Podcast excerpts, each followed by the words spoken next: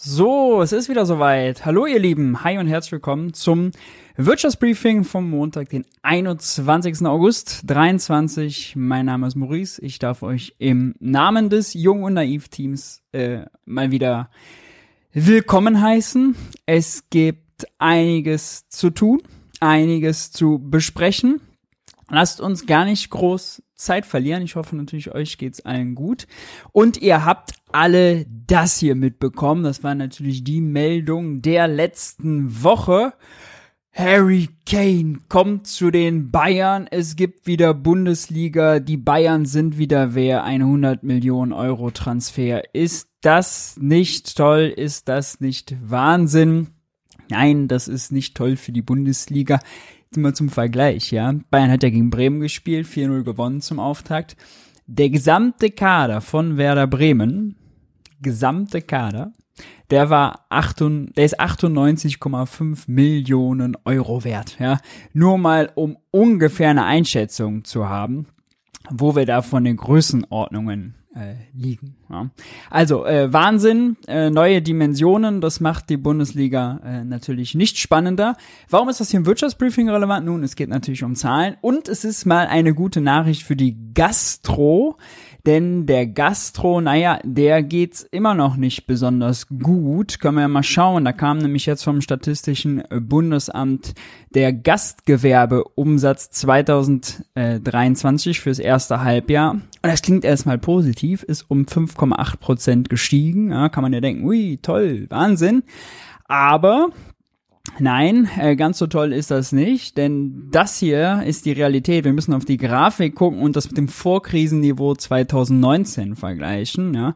Und da sieht man, äh, wir haben es zum letzten Mal schon mal im letzten Wirtschaftsbriefing auch schon mal gehabt, fette Dellen nach unten, ja. Also die Umsätze sind weggebrochen während Corona, nur ganz langsam wiedergekommen, äh, insbesondere während der Lockdowns weggebrochen und liegen, und das ist jetzt die, die entscheidende Information, gegenüber dem Vorkrisenniveau im ersten Halbjahr 23 noch real, also preisbereinigt, 12 Prozent unter dem 2019er Niveau. Ja. Bedeutet platt übersetzt, wir alle, wir holen weniger Essen, weniger Speisen äh, aus den Restaurants, aus den Kneipen als 2019 und zwar 10% weniger. Deshalb äh, Eröffnung Bundesliga, dass es wieder losgeht, für die Gastro äh, immerhin äh, ganz gut und für die Hotellerie, dann reisen die Menschen durchs Land und äh, trinken und essen. Nun ja, zurück zu den guten Nachrichten. Äh, die Erzeugerpreise im Juli, bombs, minus sechs Prozent gegenüber dem Vorjahresniveau.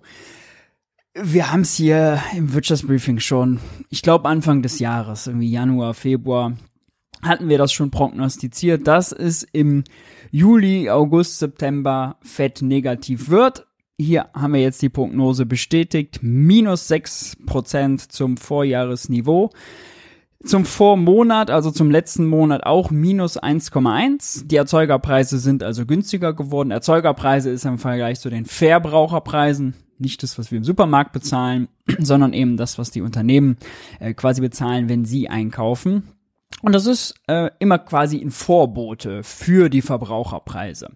Wurde immer lange gesagt, ah, schaut mal her, die Erzeugerpreise sind so krass gestiegen, jetzt bald werden auch die Verbraucherpreise steigen. Stimmt, das haben auch also konservative äh, bis ganz Rechte gesagt, ja, also kann man CDU, FDP, AfD, alles kein Problem und auch Crash-Propheten sogar im Internet, ja, die ja immer vom Untergang des Armenlandes und der Wirtschaft reden. Und äh, jetzt äh, sind die aber irgendwie ganz leise. Ja, jetzt plötzlich hört man nicht, also dass die Inflation ja vielleicht bald vorbei ist, dass der Preisschock vergeht, wenn man ja hier sieht, der Vorbote ist fett negativ. Ja. Ähm, besonders interessant ist natürlich äh, der Bereich Energie. Auch das gucken wir uns ja oft an, aber nur, dass man mal den Wert hat. Energie war im Juli 23 19,3 Prozent billiger als im Vorjahresmonat. Und äh, im letzten Monat sanken die Energiepreise um 2,5 Prozent. Wind und Sonne sei Dank an der Stelle nochmal, ja. Also das auch zum Thema grüne Inflation. Das Narrativ hatten wir auch mal länger. Ja, Wind und Sonne machen das alles so teuer, mh, hm, von wegen. Und beim Strom ist es besonders krass. die Preise für Strom fielen über alle Abnehmergruppen betrachtet äh, gegenüber Juli 22 um 30 Prozent bei den Erzeugerpreisen. Ja. Ähm, 4 Prozent im letzten Monat. Das ist also ein ganz schönes äh, Stückchen. Und wenn man nur mal auf die Grafik schaut hier, ja, die Erzeugerpreise, das baut sich lang, baut sich erst langsam, dann immer schneller auf und seit September, seit September 22 ungefähr, nimmt das wieder ab. Ja, da war der Höhepunkt, da hat Putin Nord Stream 1 dicht gemacht und da war hier, oh Schrecken, es gibt kein russisches Gas mehr. Da war der Peak, da war der Peak. So, wenn wir das jetzt wissen, aber dann so eine Headline lesen beim Handelsblatt, ja, Erzeugerpreise fallen erstmals seit Ende 2020. Hm. Da fragt man sich ja, wer schreibt diese Headline? Ja, die Erzeugerpreise fallen, das sieht man quasi hier, weil es ist ja kleiner geworden oder man kann es auch hier unten sich, haben die noch die, ja, hier sind die Zahlen da drunter. Der Index der Erzeugerpreise war im September letzten Jahres bei 172 und seitdem fällt er. Seitdem gibt es zum Vormonat immer Minus hier. Minus 4, minus 3, minus 0,4, minus 2, minus 1 und so weiter und so fort. Bis zum Juli minus 1,1 Prozent. Die Erzeugerpreise fallen also nicht das erste Mal seit 2020. Der Erzeugerpreisindex ist im Jahresvergleich das erste Mal negativ. Das stimmt natürlich. Das ist richtig. Aber die Erzeugerpreise fallen seit September, ja. Ich krieg wirklich also zu viel, wie, wie man es im Journalismus, wir haben es auch ganz oft in Talkshows schon gehabt, nicht hinbekommt, diese einfache Zahl, Inflationsrate, vernünftig zu interpretieren, vernünftig wiederzugeben. Ja. Äh, andersrum will ich ja gar nicht sagen, Ulrich Schneider, das ist auch zuletzt passiert, der hat auf die äh, Preisentwicklung bei den Nahrungsmitteln geschaut. Da gab es den Vorjahreswert. Nahrungsmittel sind im Mon diesem Monat 15 Prozent, glaube ich, teurer als im Vergleich zum Vorjahresmonat. Und er hat gesagt, im letzten Monat sind die Nahrungsmittel um 15 Prozent teurer geworden, was ein absoluter Skandal gewesen wäre, aber nicht der Fall. Bedeutet, immer genau hinschauen, immer, immer genau hinschauen, und solche Headlines äh, kann man natürlich in die Tonne kloppen. Das ist also das ist einfach, also Fehlinformation. Ne? Gut, äh, dann gab es aber zum Thema Inflation, wenn wir gerade da schon dabei sind, äh, eine interessante Rede von Joe Biden, US-Präsident Joe Biden, anlässlich seines äh, Jahrestages zum Inflation Reduction Act. Und da hat er ziemlich hart gegen die Ökonomenzunft gesprochen. Das war ganz äh, interessant. Ich habe es mal mitgemacht. Und zwar in einer langen Rede kommt er nachher hier zu diesem Part. Uh, remember, remember what the expert said. To get inflation under control, also um Inflation unter Kontrolle zu bringen, muss man doch die, äh, die äh, Löhne verringern und mehr Unemployment und mehr Arbeitslosigkeit haben. Kein Scherz. Oh, sorry. Dann geht's weiter.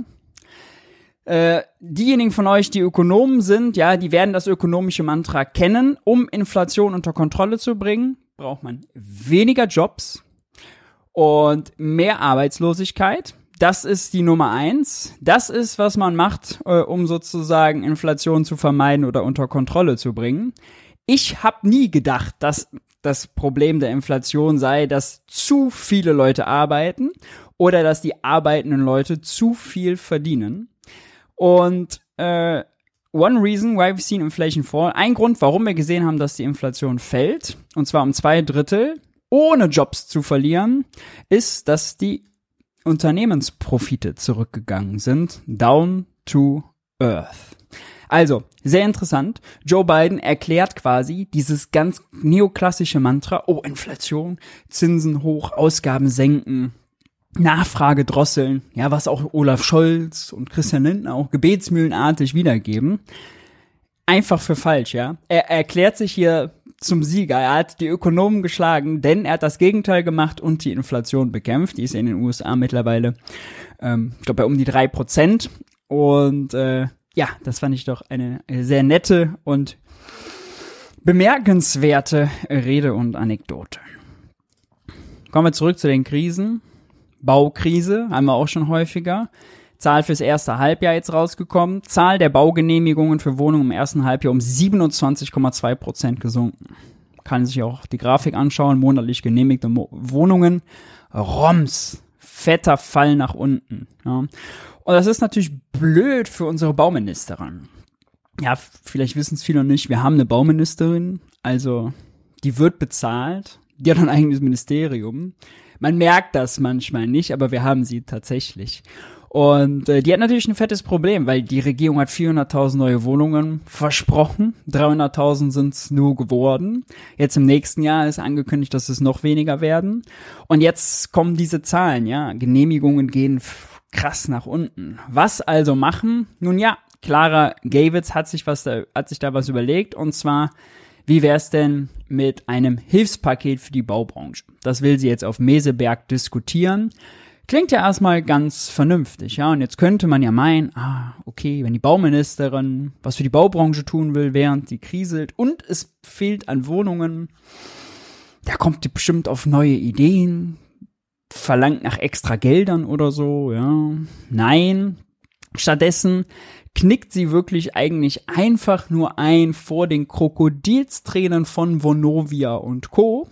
Die sagen nämlich ganz Zeit, oh Gott, das ist alles so teuer geworden, wir können uns die ganzen Energiestandards und Effizienzstandards nicht mehr leisten und überlegt oder schlägt vor, die äh, Energiestandards zu senken. Man fragt sich, ja. Wir wollen also, eigentlich ist das Ziel, wir wollen viel effizientere Wohnungen. Wir haben irgendwie auch Klimaziele, wo immer Verkehr und Gebäude die Sektoren sind, die nicht so dolle abschneiden, nämlich die Klimaziele ganz Zeit reißen. Und jetzt erklärt die SPD-Bauministerin, damit Vonovia mehr baut und das nicht so teuer ist, lass uns doch mal die Effizienzstandards, die Energiestandards senken. Ja, also was für ein billiges, eine billige Aufgabe irgendwie von vernünftiger äh, Wohnungspolitik und Klimapolitik in einem.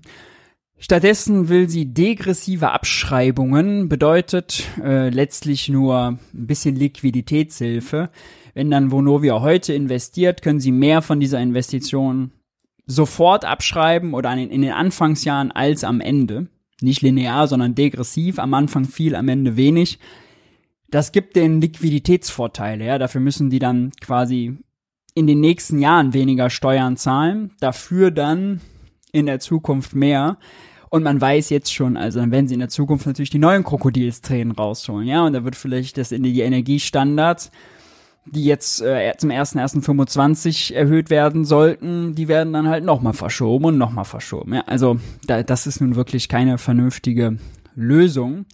Was stattdessen eine Lösung sein könnte, hat Ricarda Lang von den Grünen vorgeschlagen, die Parteivorsitzende. Die hat nämlich äh, ins Spiel gebracht etwas, was wir hier letzte Woche noch besprochen haben äh, im Wirtschaftsbriefing, nämlich geht auch ein bisschen zurück auf das, was Robert Habeck bei der Lage der Nation gesagt hat. Hey, lasst uns doch mal die Schuldenbremse anschauen und dann verstehen, dass finanzielle Transaktionen von der Schuldenbremse ausgenommen sind. Und wenn der Staat also öffentliche Investitions- oder Infrastrukturgesellschaften gründet.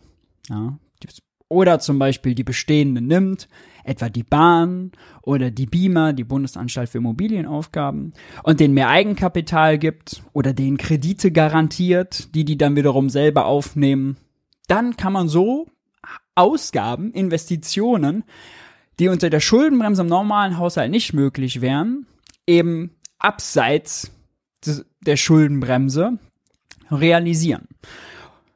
Und so die Schuldenbremse in Anführungszeichen umgehen. Aber umgehen klingt eigentlich negativer, als es ist, denn es ist gar kein Umgehen, ja. Es ist nicht so, dass das jetzt ein Trick ist oder so, sondern die Schuldenbremse, das Gesetz erlaubt das halt. Ne? Es ist keine mutwillige Interpretation des Gesetzes, sondern das ist halt so gewollt. Ja? Und das ist auch aus guten Gründen so gewollt. Nämlich eigentlich kommt das daher, dass man sagt, oh, wenn es jetzt schlecht läuft beim Staat und der braucht Kohle, um die Schuldenbremse einzuhalten, nicht, dass es diesen Privatisierungsdruck gibt, dass er also seine Beteiligungen äh, bei Commerzbank, bei der Bahn, bei der Telekom, bei der Autobahn GmbH dann verscherbelt, um einmalig Milliarden reinzubekommen und so eben den Haushalt zu sanieren, nämlich die Schuldenbremse einzuhalten. Das wollte man nicht. Und das heißt natürlich auch andersrum. Also Eigenkapital aufzubauen in solchen Firmen, solche Beteiligungen strategische zu unternehmen, die sind auch von der Schuldenbremse ausgeschlossen. Das ist das, was Ricarda Lang vorschlägt und sie erwähnt sogar explizit, dass man das ja für die Beamer machen könnte. Ja, Moment, wo ist der Part? Dum, dum, dum,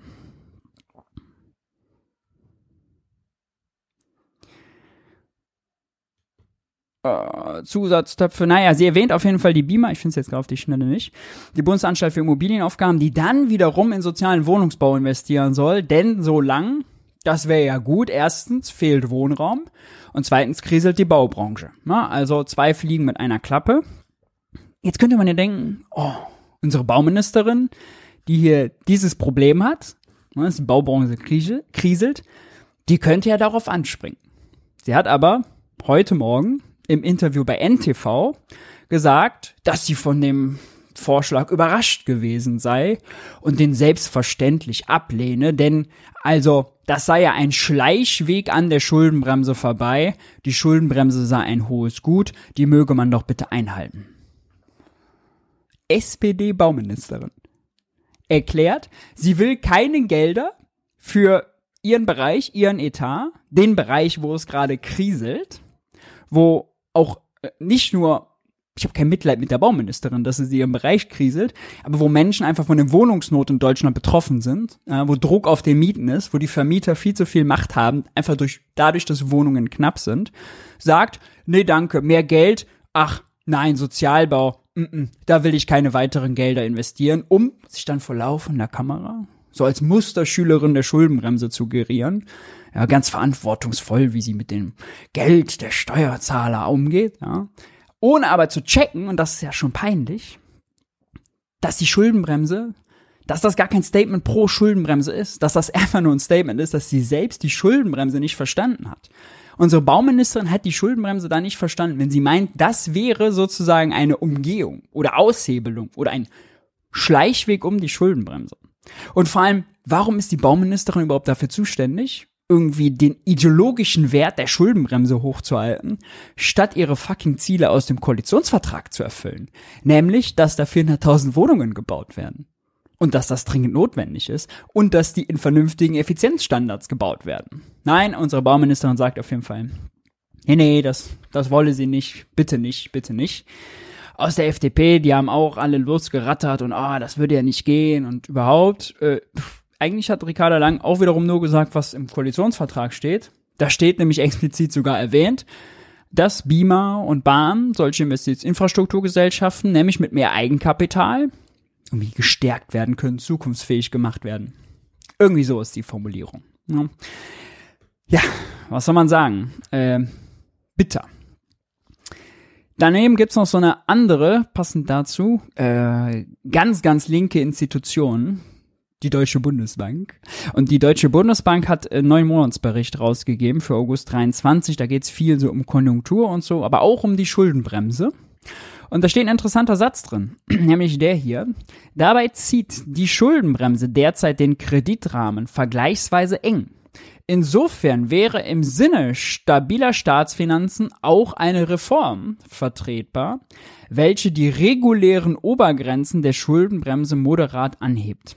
Die Bundesbank hat Vorschläge bla bla bla dafür gemacht. So könnte der Defizitspielraum erweitert werden. Sollen Investitionen innerhalb der Grenzen priorisiert werden, können Spielräume für Nettoinvestitionen reserviert werden. Das bedeutet einfach eigentlich, also die Bundesbank sieht auch, mehr Investitionen wären sinnvoll, Schuldenbremse ist zu eng, Lasst uns da was machen.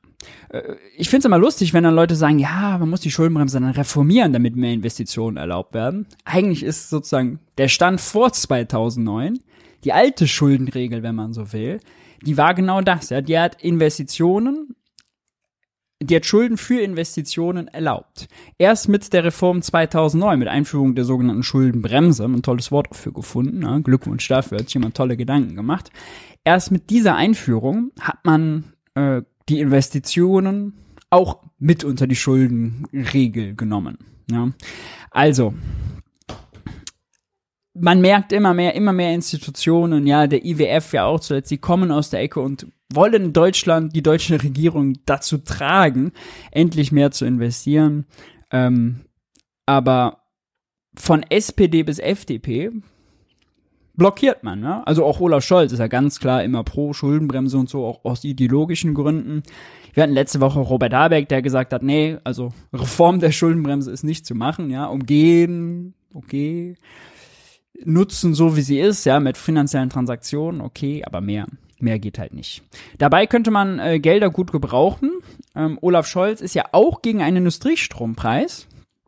Also, dass man quasi die Strompreisbremse für, eine Indust für die Industrie hat, solange Industriestrom in Deutschland drei, vier, fünfmal teurer ist als in USA und China. Und das natürlich für Industrieunternehmen, energieintensive insbesondere, ein fetter Wettbewerbsnachteil ist, dass man doch das subventioniert so lange, bis genug Strom aus Wind und Sonne in Deutschland zur Verfügung steht sowohl produziert wird, als auch gespeichert wird, als auch über Netze transportiert werden kann.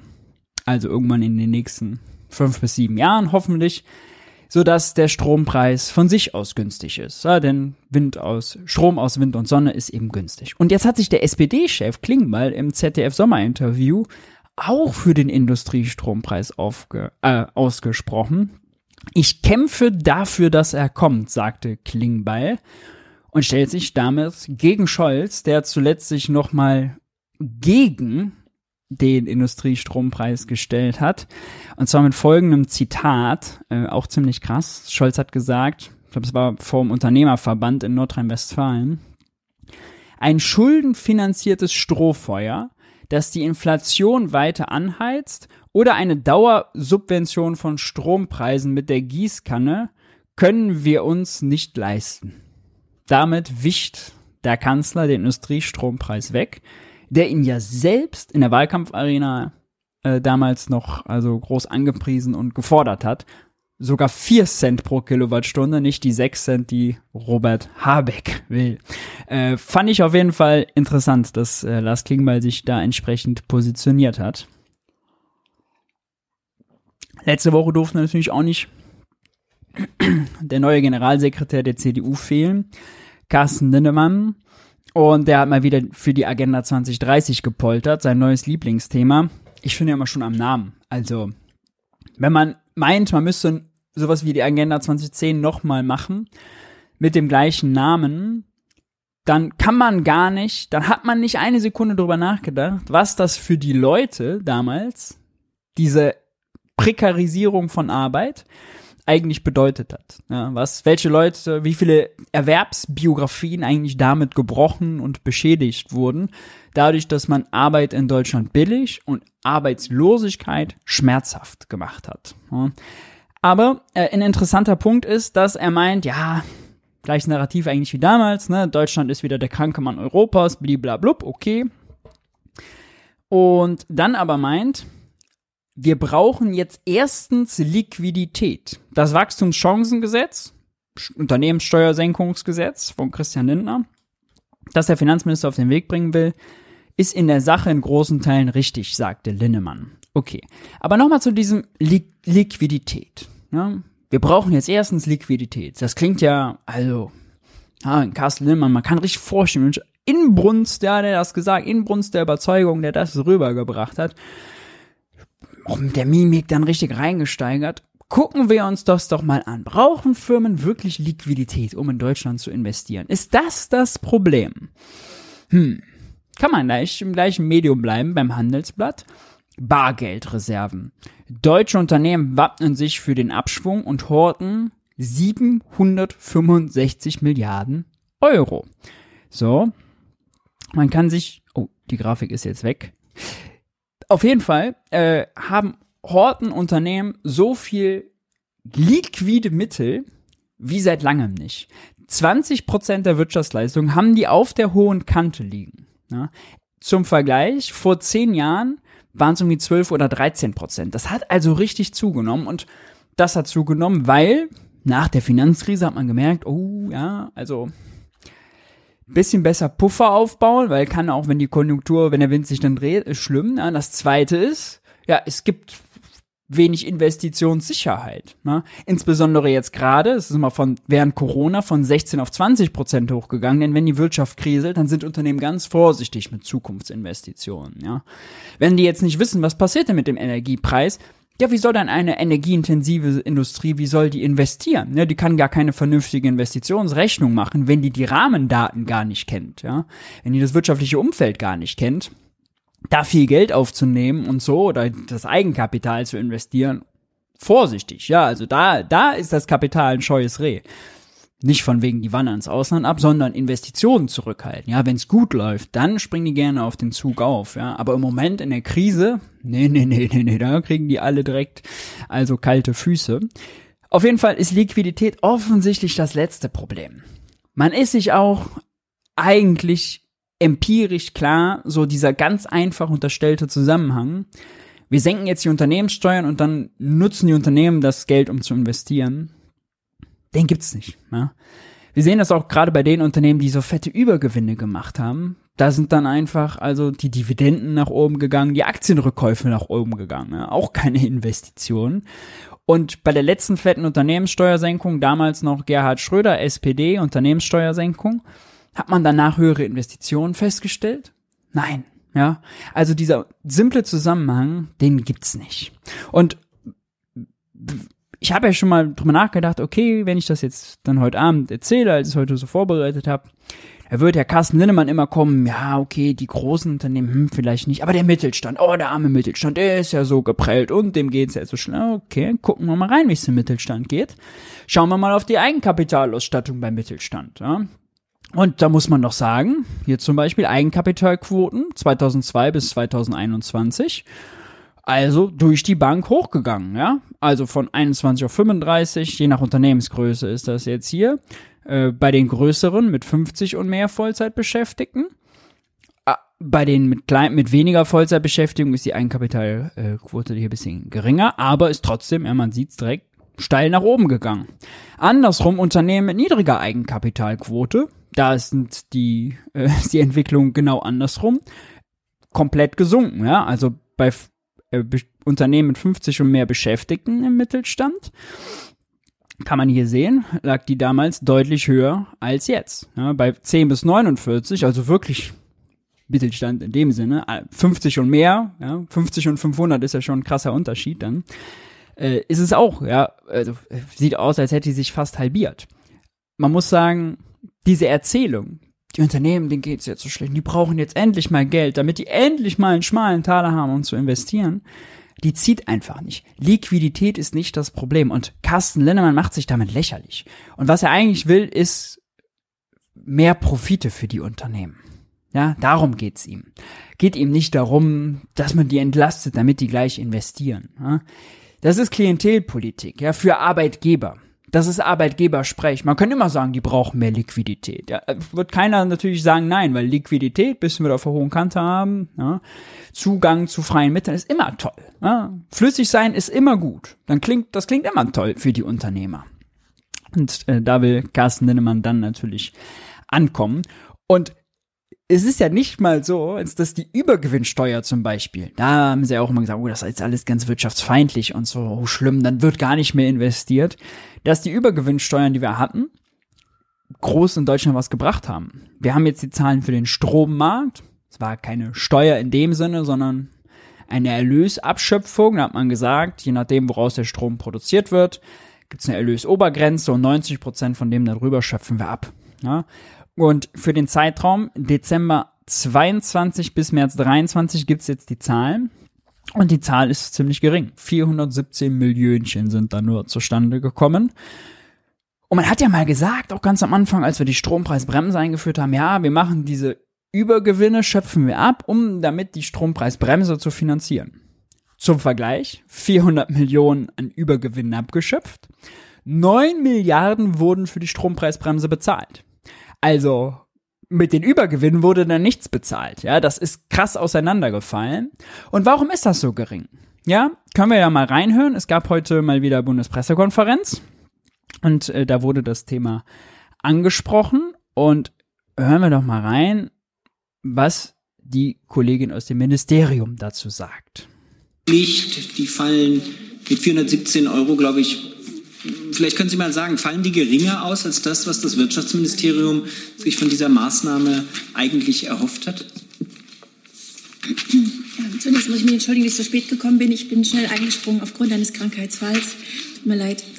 Ähm, die Zahlen waren ähm, Ursprünglich, klar, hatten wir uns mehr Zahlen erhofft, aber diese Zahlen waren absehbar, weil ja auch die Entwicklung der Gas- und äh, Strompreise sich nach unten entwickelt hat. Zum Glück aus vielerlei Gründen, auch weil wir natürlich auch mit verschiedenen Maßnahmen der Vorsorge getroffen haben. Und äh, auch bei den, das hat man ja auch gemerkt, bei den Auszahlungen der Gas- und Strompreisbremse. Also war klar, dass die Zahl jetzt da nicht so hoch sein wird. Ähm, dennoch ähm, ist ist die Zahl eine stattliche Zahl und ähm, mit der man gut arbeiten kann. Und wir sind froh, ähm, dass wir dieses Instrument geschaffen haben. Das ist eine stattliche Zahl, mit der man gut arbeiten kann. Ja, nee, also tut mir leid. Also ganz klar kann man mit dieser Zahl nicht arbeiten. Denn wenn mal die Maßgabe war, damit die Strompreisbremse zu finanzieren, da wollte man ja nur vorfinanzieren, ja, also das aus dem Wirtschaftsstabilisierungsfonds sollte ja nur eine Überbrückung sein, bis man die Übergewinne abschöpft, dass man dann das auszahlen kann. Ne? Das war damals die Sprachregelung. Nee, das ist keine stattliche Zahl. Und es gibt auch einen ganz klaren Grund, warum die Zahl so klein ist. Die Zahl ist so klein, weil man die fetten Monate ausgelassen hat. Weil man das nicht rückwirkend gemacht hat von April 22 oder sagen wir mal März 22 bis November 22 waren die Strompreise nämlich höher. Der höchste Punkt war dann, wie wir eben hatten, im September. Im September 22, als Putin die Pipeline dicht gemacht hat. Da war Panik, ja, Panikkäufe, Strompreis, wumms nach oben. Da haben die Kassen geklingelt bis zum geht nicht mehr. Ja haben sich durch Strompreis an der Börse, das war Faktor 20, 30-fach, ja, wurde da der Strom verkauft. Und rückwirkend wollte man es nicht machen, weil man den rechtlichen Barrieren aus dem Weg gehen wollte. Ja. Aber da hätte man eben Kohle holen können. Danach ist der Strompreis ja auch an der Börse wieder gefallen. Letzte Woche hatten wir es ausführlich im Wirtschaftsbriefing. Kann man sich sonst nochmal angucken. Ähm, oder einfach den Zeitenergiemonitor aufmachen. Klar, dass das dann kleiner ausfällt. Ähm, Sie haben ja jetzt schon angekündigt, dass dieses Instrument oder ist schon ausgelaufen. Ende Juni, glaube ich, wird nicht verlängert. Äh, können Sie noch einmal schildern, warum das Wirtschaftsministerium anders als bei den Gas- und Strompreisbremsen, die ja verlängert werden sollen, äh, hier äh, die Auf der Auffassung ist, dass man quasi diese Abschöpfung von Zufallsgewinn nicht über den Sommer hinaus fortsetzen sollte? Mhm. Ähm, dass wir auf der einen Seite darauf setzen, dass wir verlängern, das ist ja noch nicht entschieden, das wird ja auch gerade erst mit der Kommission äh, besprochen, was die Gas- und Strompreisbremse angeht, ähm, ist dem, zuschulde, dem zugrunde gelegt, dass wir äh, Vorsorge treffen wollen, falls die Gas- und Strompreise wieder nach oben schnellen, aus welchen Gründen auch immer. Und hier wollen wir ähm, dann nicht überrascht werden, sondern dann haben wir noch ein Instrument, das über diesen Winter hilft, ähm, was auch ähm, für die Bevölkerung, für die Unternehmen wichtig ist. Und warum wir das andere nicht nochmal äh, gemacht haben, zum einen ist es dann auch nochmal ein, ähm, ein Gang zur Kommission ähm, und äh, zum anderen ist es ein sehr bürokratisch aufwendiges, derzeit noch bürokratisch aufwendiges ähm, ähm, Projekt, äh, was wir jetzt gut hinbekommen haben. Aber nochmal eine Verlängerung würde nochmal für die Unternehmen sehr viel Aufwand bedeuten. Und deswegen haben wir auch in Abwägung dessen, ähm, ähm, dass die Zahl jetzt nicht so hoch ist, gesagt, machen wir jetzt erstmal nicht mehr. Das andere ist uns aber wichtig als Vorsorgemaßnahmen, Vorsorgemaßnahme ähm, äh, für die Bevölkerung und für die Unternehmen. Das andere ist uns erstmal wichtiger. Das andere ist uns erstmal wichtiger. Zu bürokratisch, ja. Also wir werden jetzt ja im zweiten Abschnitt auch nochmal 350 oder 300 Millionen da abschöpfen, denke ich. Kommt man also auf 700 Millionen in dem bisschen mehr als halben Jahr, dreiviertel Jahr. Aber ist zu bürokratisch, ja, der Aufwand, das weiterzumachen. Sagt eine Regierung, die aber gleichzeitig weiterhin kein Problem damit hat, Bürgergeldempfänger, Kinderzuschlagsempfänger, also welche Sozialleistung auch immer, da immer zu fordern, dass ja, Bürokratie nie ein Thema. Ja, einmal alle schön nackig machen, auch wenn es nur um 2,17 Euro geht, die irgendwo zu Unrecht ausgezahlt wurden, ja. Also äh, der, also der Maßstab da schon wieder nicht, nicht nachvollziehbar, äh, muss man einfach so sagen. Tut mir ja leid. Nun ja, ähm, apropos nicht nachvollziehbar. Es gibt ein kleines Update in Sachen Cum-Ex-Skandal. Im Bundestag sollte es ja einen Untersuchungsausschuss geben. Den hat die Ampel verhindert. Da haben sie dagegen gestimmt. Die CDU will den jetzt einklagen beim Bundesverfassungsgericht, bereitet das auch vor. In der Zwischenzeit ist aber ein neues Dokument aufgetaucht. Und zwar ein Vorbereitungsdokument für die zweite Befragung von Olaf Scholz im Bundestag. Wurde im März 2020 befragt ähm, und dann im äh, hier geht's um die Befragung im Sommer 2020. Und bis dahin war öffentlich nur bekannt, dass er sich einmal mit Christian Olearius, ja, damals äh, Eigentümer der äh, Geschäftsführer der Warburg Bank, getroffen hat. Das war bekannt, dass er sich noch zweimal 2016 getroffen hat und noch mit ihm telefoniert hat 2016, das war noch nicht bekannt. Und es ging an den Treffen äh, darum, man hat es sogar extra unter Steuergeheimnis und so weiter gemacht, ja, irgendwie abhörsicher und geheim, damit die Abgeordneten fragen können. Und ähm, dafür wurde er vorbereitet. Und Fabio De Masi von der äh, Linksfraktion damals hat schon in dem ersten, ersten Befragung im Frühjahr gefragt, gab es noch weitere Treffen. Da hat Olaf Scholz nicht drauf geantwortet. In der Sommersitzung hat Lisa Paus, die heutige Familienministerin, gefragt, ob es weitere Treffen mit Christian Olearius gab. Olaf Scholz hat aufgezählt, dass es so das 2017er Treffen gab. Dazu hat er auch paar Erinnerungen und äh, dass es noch ein paar weitere Beweg Begegnungen gab, so zufälliger Natur, aber eben nicht die zwei Treffen im Büro, die anberaumt waren, ähm, in 2016. Interessanterweise ist jetzt aber an Unterlagen rausgekommen, dass diese Vorbereitungsdokumente, ja, hat sozusagen das Büro Scholz gemacht, dass äh, die zeigen, Olaf Scholz hat diese Vorbereitungsunterlagen abgenommen und geprüft, ja, also wurde nicht einfach nicht nur irgendwas, was irgendwer anders vorbereitet hat, mit reingenommen, sondern akribisch selber geprüft, sogar nochmal gewollt, dass die Vorbereitungsunterlagen geändert werden. So, das ist das eine. Und zum Zweiten war in diesen Vorbereitungsunterlagen die Treffen 2016 nicht drin. Ja, diese zwei Treffen, die es gab, waren dann nicht eingetragen.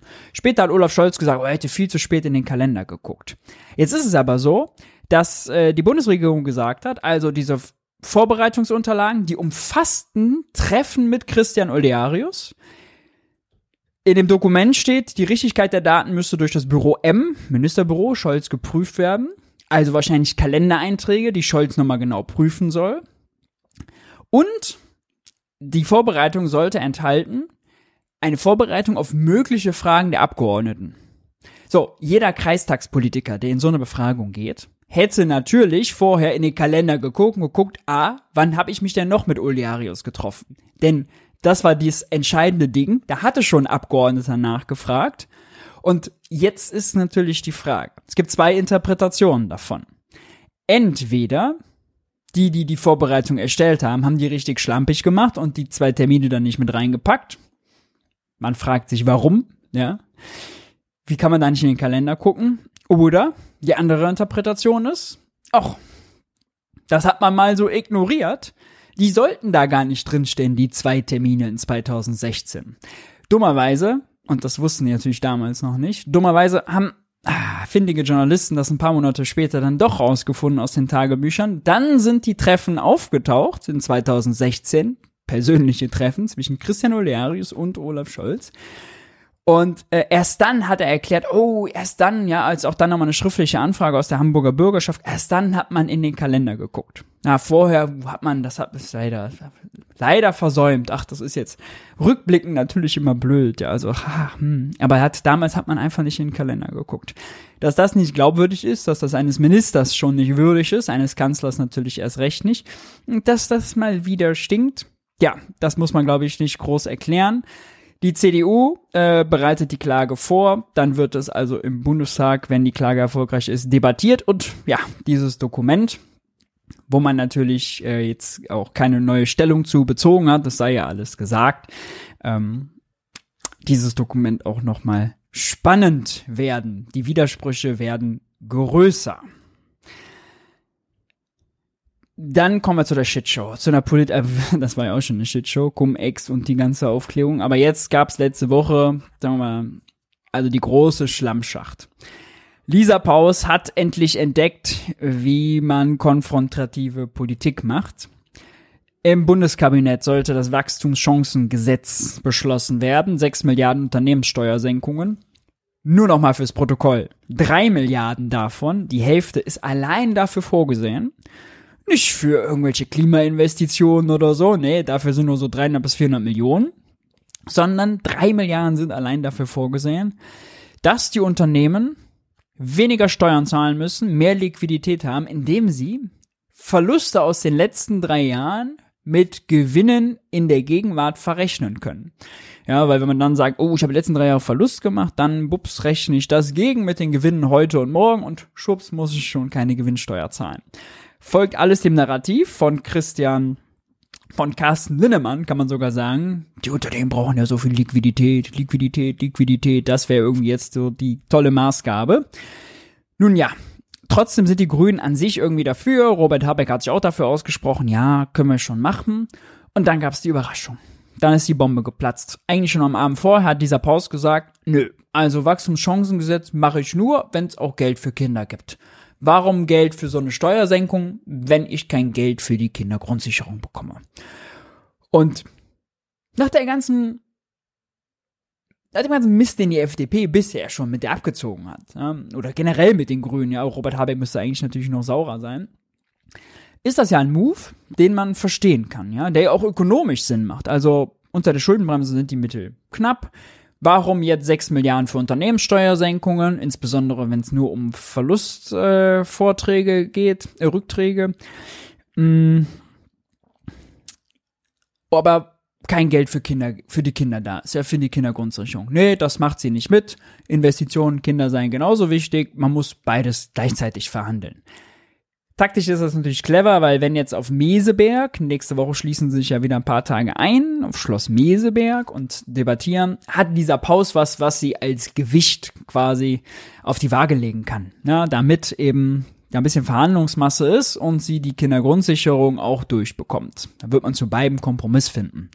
Allerdings hat sich die FDP darüber empört. Lisa Paus hat einen richtig drüber bekommen für dieses Veto, was sie da eingesetzt hat. Am besten fand ich den FDP-Generalsekretär äh, Giasirai, der gesagt hat, also ob denn Lisa Paus nicht wisse, worum es für die deutsche Wirtschaft ginge.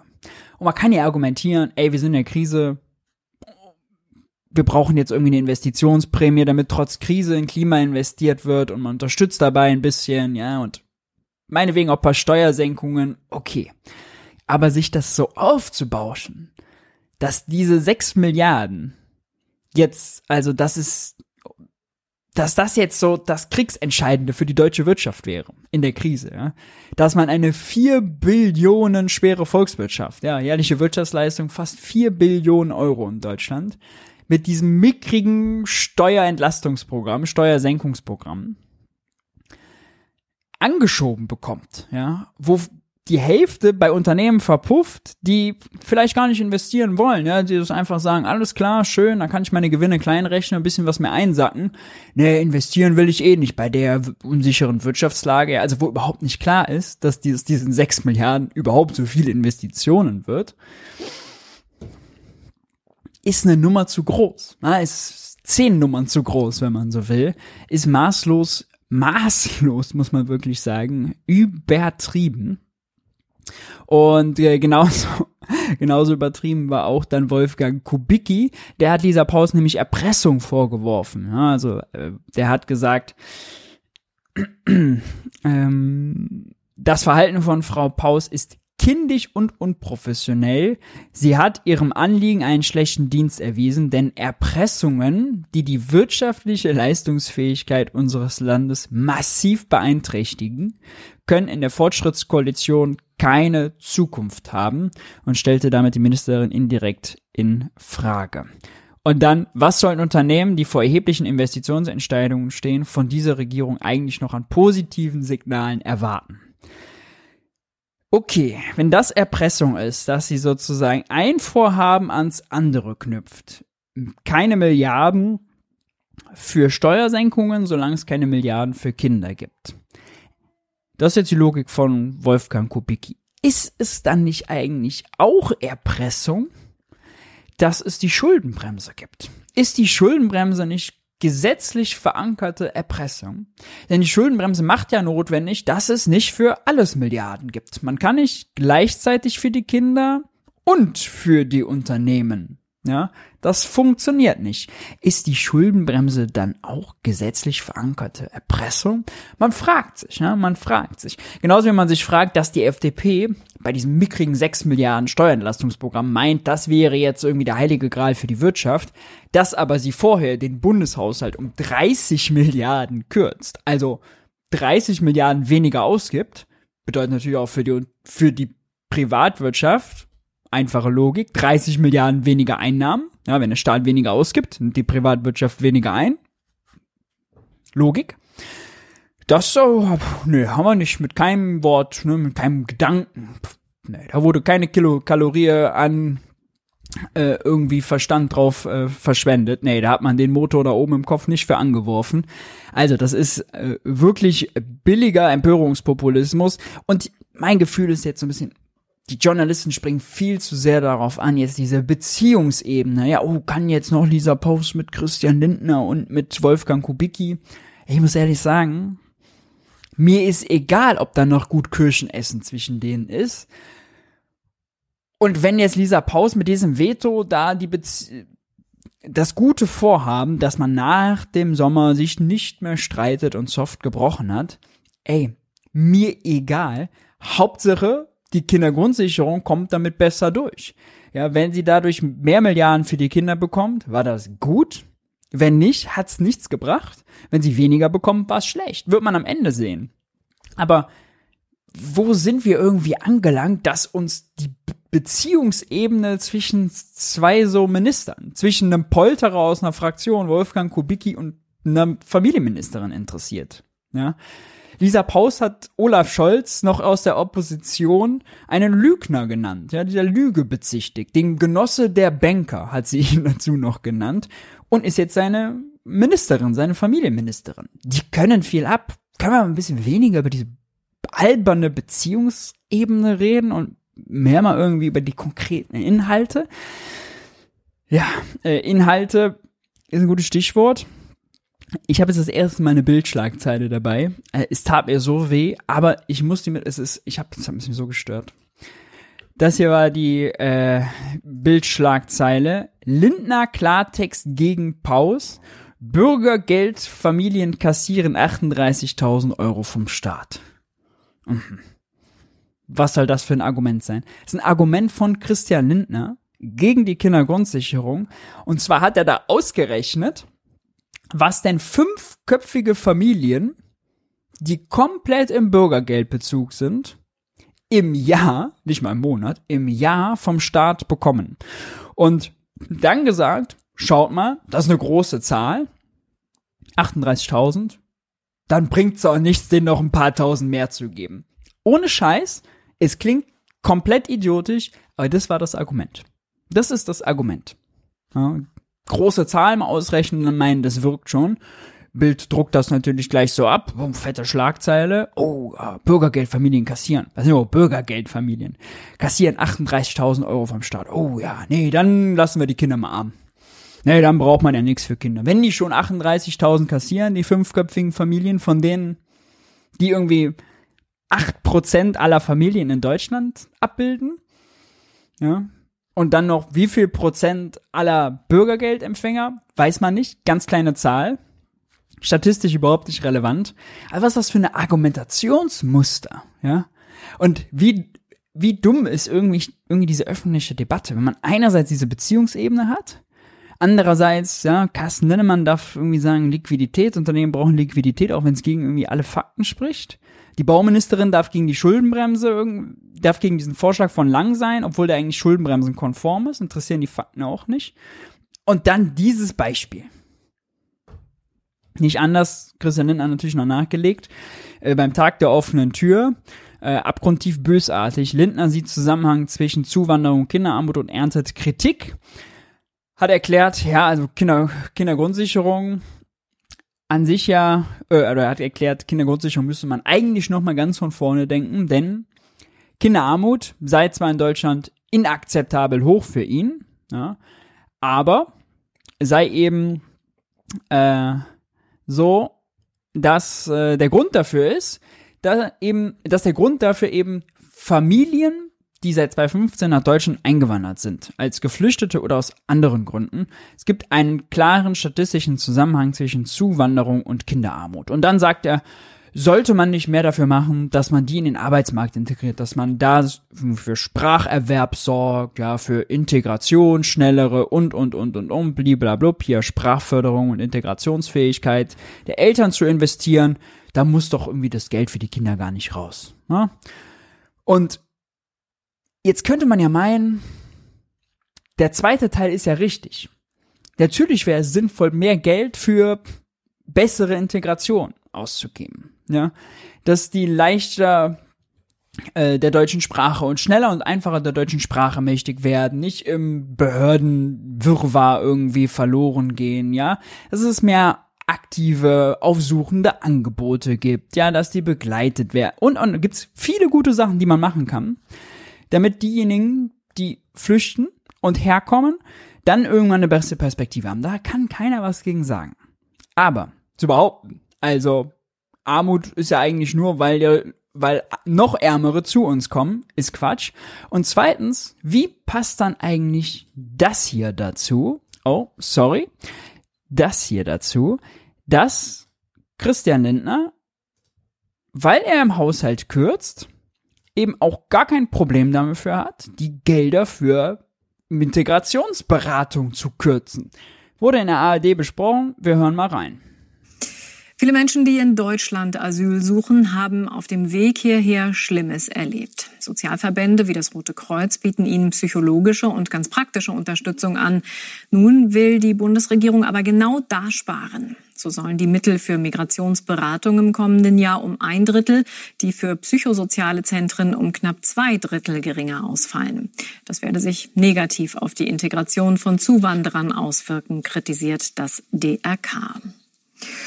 Und nachgefragt dazu bei Christoph Mestmacher in Berlin. Christoph, um zu verstehen, was die Ampel da bezweckt, müssen wir vielleicht erstmal aufsplitten, wo jetzt eigentlich genau gekürzt werden soll. Das sind ja insgesamt drei Stellen. Es sind drei Stellen. Mittlerweile gibt es auch mehr Stellen, aber die wesentlichen drei Stellen sind einmal die Migrationsberatung. Das ist sozusagen der Wegweiser durch den Bürokratiedschungel in Deutschland. Damit tun wir uns ja mitunter auch schwer. Dann geht es um Kürzungen bei der unabhängigen Asylverfahrensberatung. Das ist eine Rechtsberatung, die Asylbewerber erhalten, damit sie gesetzesfit sind und auch verstehen, um was es geht. Und als drittes wird dann eben, du hast es ja gesagt, gespart bei den psychosozialen Zentren. Dort werden besonders traumatisierte Flüchtlinge behandelt und ihnen werden Hilfsangebote gemacht, sozusagen auch Weitervermittlung, auch eine Lotsefunktion zu Psychotherapeuten. Hier sind besonders Frauen und Kinder betroffen. Des Weiteren wird aber mittlerweile, ist das klar, auch eingespart beim Resettlement-Programm. Das ist ein Programm, was besonders schutzbedürftigen Flüchtlingen ein dauerhaftes dauerhaftes Bleiberecht in Deutschland gibt. Und auch bei der freiwilligen Rückkehr wird Geld eingespart. Insofern haben wir hier einen größeren Posten, der damit zusammenhängt, dass die Bundesregierung einen Sparhaushalt sich verordnet hat, der jetzt ja im parlamentarischen Verfahren noch beraten werden muss. Ja, aber das kommt überhaupt nicht gut an bei Sozialverbänden. Die üben heftige Kritik an den Kürzungsplänen. Denn es gibt da ja auch ein ganz deutliches Missverhältnis. Schauen wir uns die Flüchtlingszahlen auf der einen Seite an, die steigen und auf der anderen Seite werden dann die Mittel gekürzt. Was wird denn befürchtet, wenn es dazu kommt? Es wird befürchtet, dass die Folgekosten höher sind. Wenn ich mich nicht um traumatisierte Flüchtlinge in ausreichendem Maße kümmern kann, dann kann das gravierende Folgen haben. Das Gleiche gilt für Integration. Und letztlich geht es auch bei den Beratungsstellen, etwa bei der Caritas, etwa beim Deutschen Roten Kreuz, auch um Personal. Je weniger Geld vorhanden ist, desto weniger Personal kann sich um entsprechende Fragen und Personen kümmern.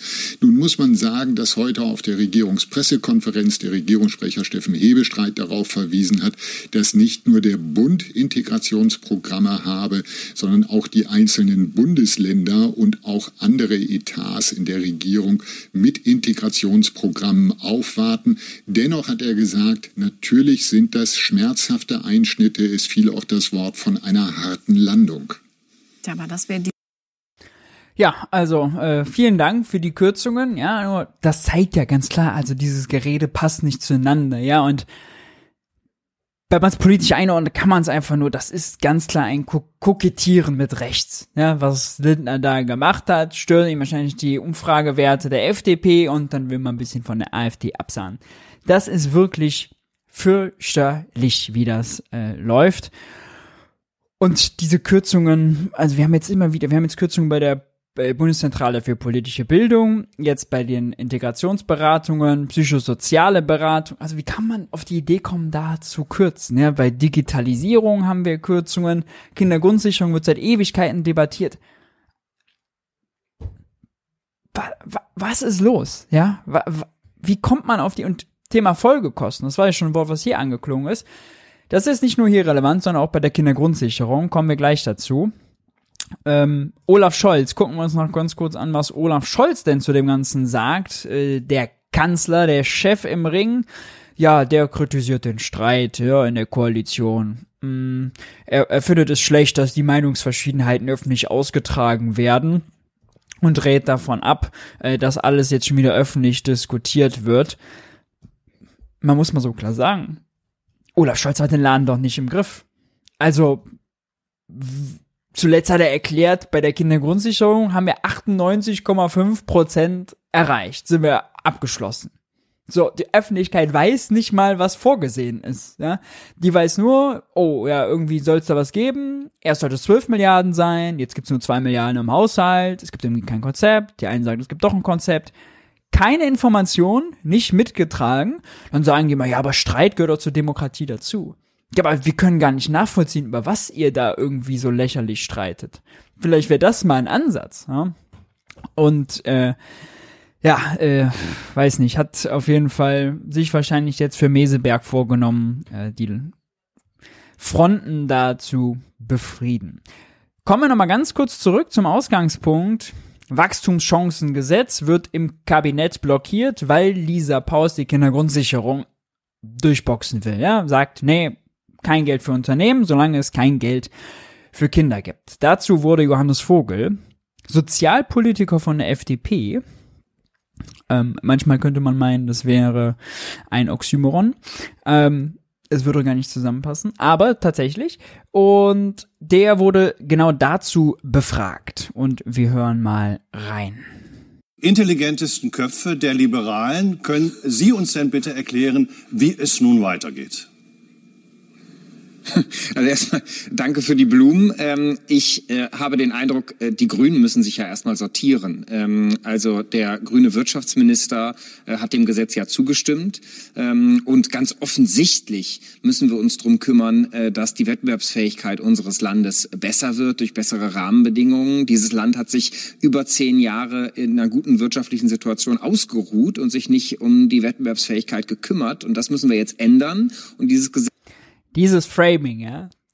Das Land hat sich zehn Jahre ausgeruht und sich nicht um seine Wettbewerbsfähigkeit gekümmert.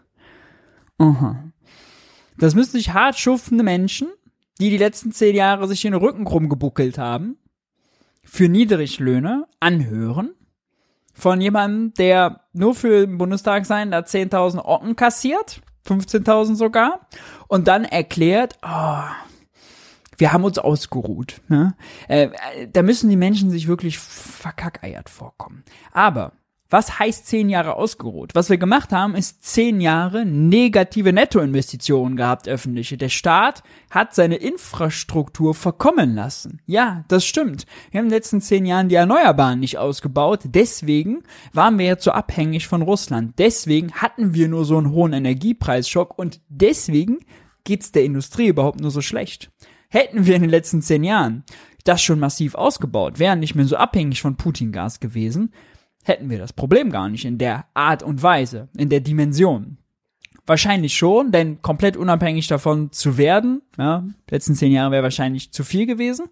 Aber ist ja eine Dimensionsfrage, ne, ob man die Hälfte des Gases aus Russland kauft oder eben nur ein Viertel oder eben nur ein Achtel.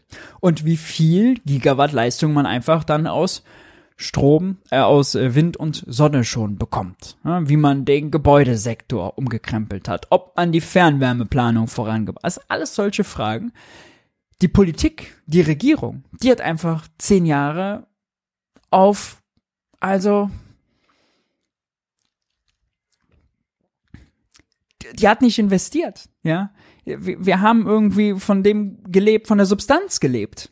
Die ist abgebaut worden, die öffentliche Infrastruktur. Die ist weniger wert. Ja. Es gibt auch Befragungen von Unternehmen, die dann sagen, angeben müssen, inwiefern die öffentliche Infrastruktur sie in ihren unternehmerischen Tätigkeiten einschränkt.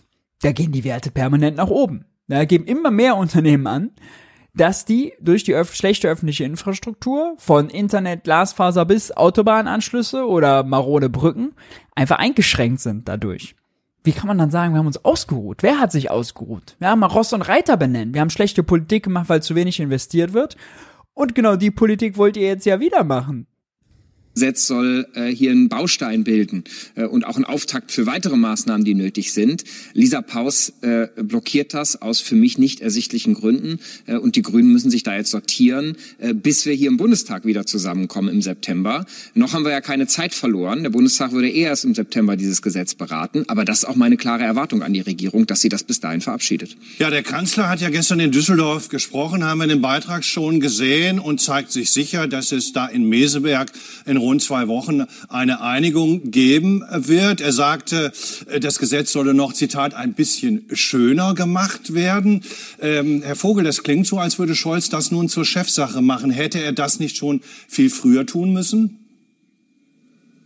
Ich bin ja Parlamentarier und meine Erwartung ist, die Regierung verabschiedet diesen Gesetzentwurf, bevor wir im Bundestag äh, wieder die parlamentarischen Beratungen im September aufnehmen, äh, weil die Lage im Land es erfordert. Das ist äh, doch der Hintergrund, vor dem wir das diskutieren müssen. Nicht wer muss was tun, sondern was ist nötig in der Sache. Und nötig ist, äh, dass wir bei Wettbewerbsfähigkeit vorankommen. Und ein Faktor dafür ist die zu hohe Steuerlast für Unternehmen. Im internationalen Vergleich von wirtschaftsstarken Nationen sind wir da ganz vorne. Sowas kommt von sowas, ähm, äh, wenn wir dann beim Wachstum hinterherhinken.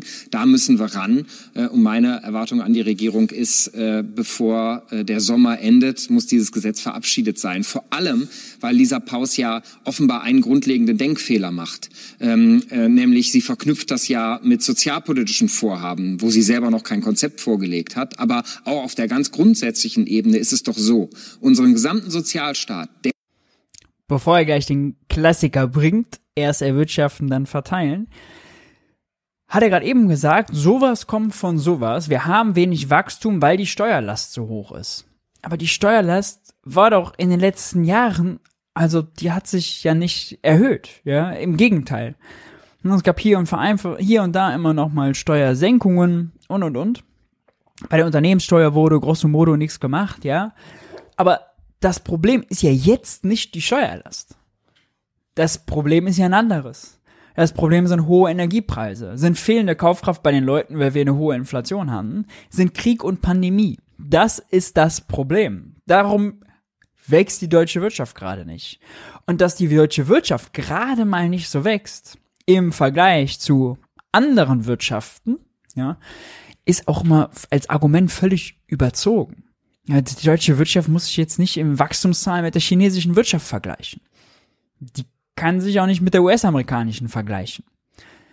Und wenn man die mit europäischen anderen vergleicht, ja, dafür hatten die europäischen Nachbarn in den letzten zehn Jahren deutlich schlechtere Jahre. Ja.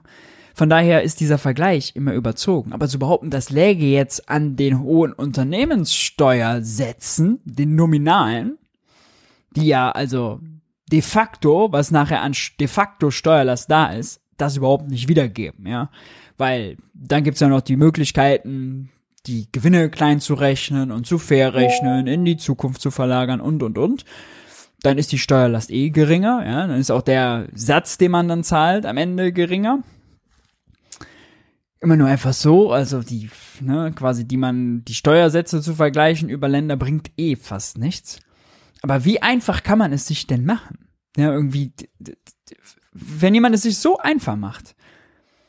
Wenn wir gesehen haben, auch wie viel Liquidität die Unternehmen haben, wie viel Eigenkapital im Mittelstand ist, ja, wieso sollen dann Steuersenkungen das Problem sein?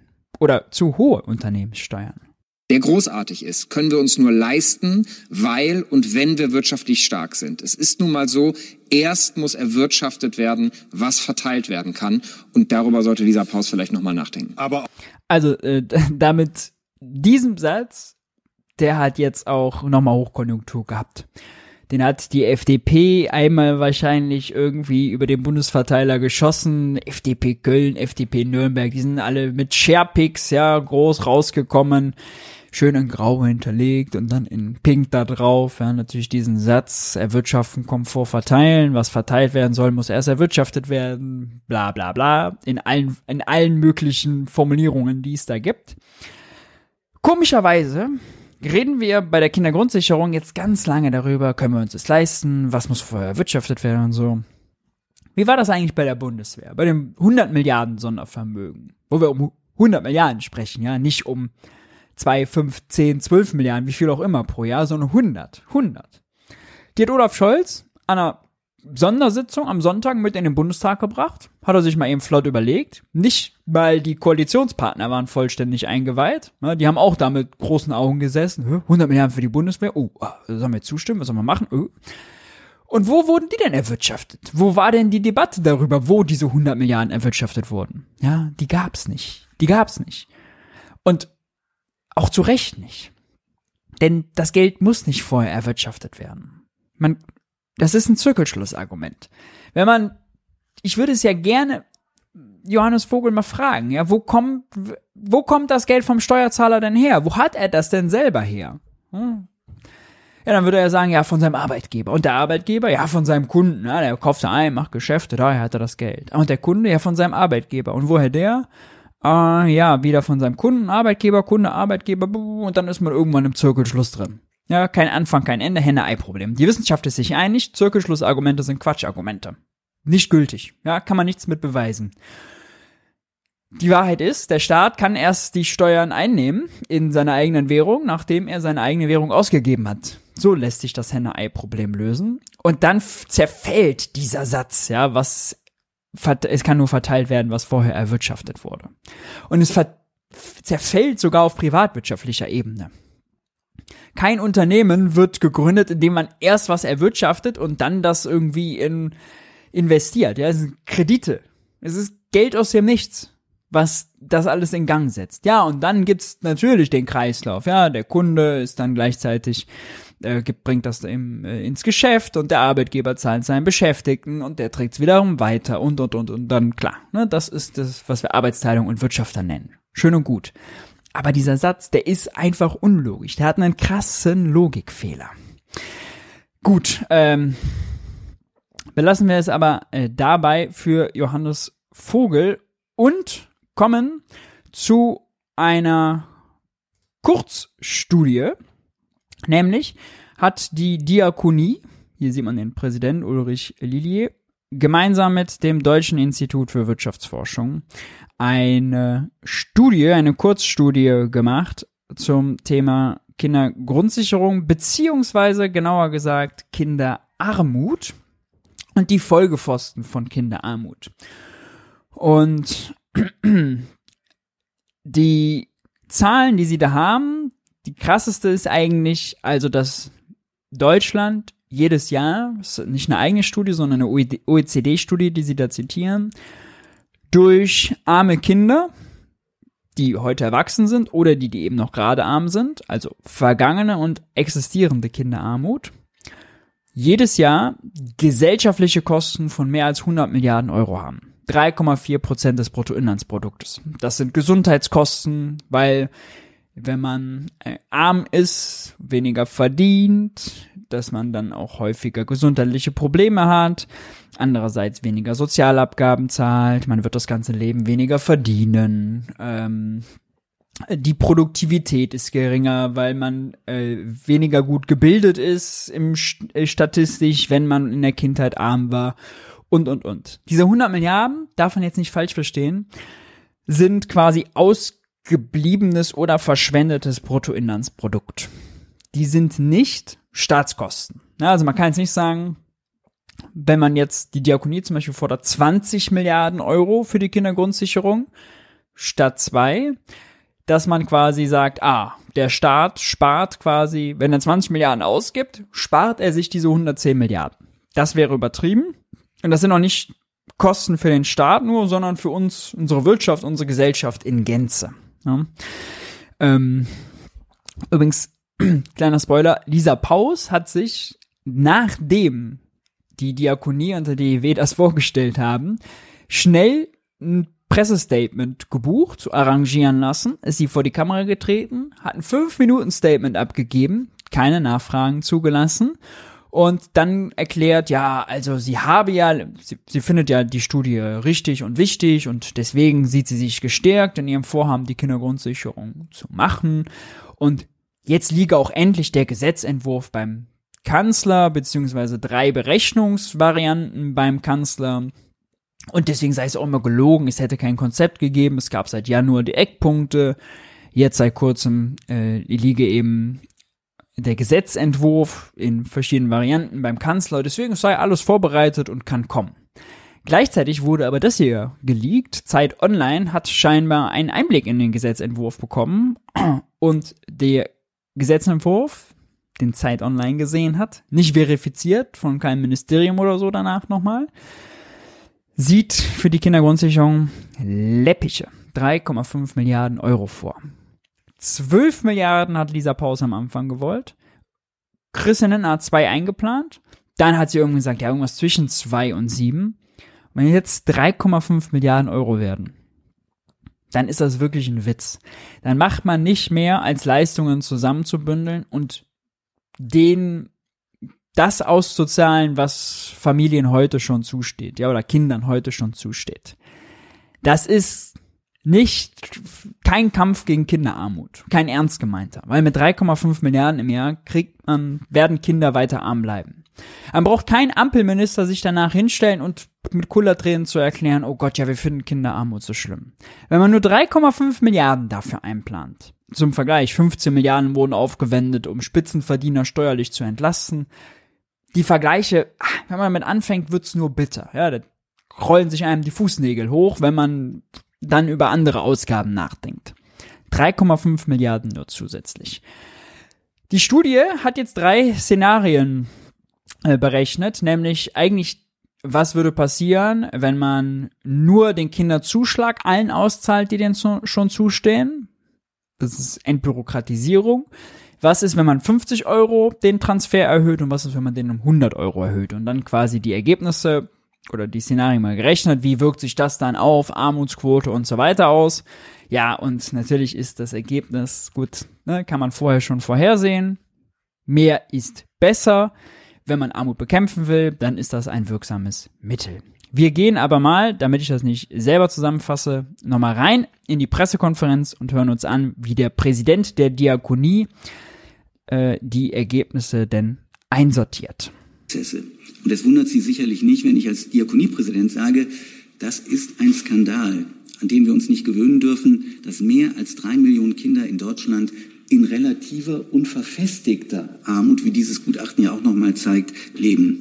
In zwei Dritteln der EU-Staaten ist dieser Anteil an armutsgefährdeten Kindern übrigens geringer als in unserem Land, wohlgemerkt geringer als in der nach wie vor wohl viertstärksten Volkswirtschaft der Welt, für deren Stärkung wir selbstverständlich auch alles Notwendige und Sinnvolle tun.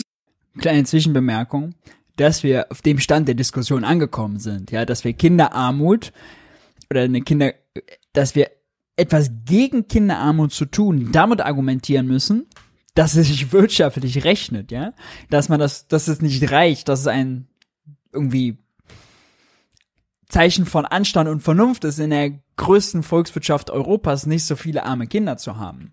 Dass das kein Zeichen zivilisatorischen Fortschritts einfach ist, ja, wenn Kinder nicht arm sind. Sondern dass man da Zahlen vorlegen muss, ja, um das Argument zu machen. Ist eigentlich auch schon, also steht schon für sich. Sollten.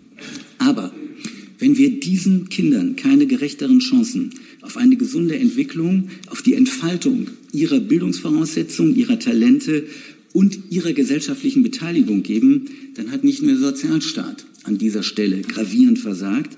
Eine solche Politik ist auch politisch und ökonomisch unklug. Wir reden gerade über erstarkende, gravierend erstarkende rechte Ränder. Wir reden über Menschen, die sagen, ich komme in diesem Land nicht mehr vor. Und in Zeiten des demografischen Wandels, des Fachkräftemangels, der Digitalisierung können wir uns auch ökonomisch schlicht nicht mehr leisten, dass ein Viertel unserer Kinder auf der Strecke zu bleiben droht.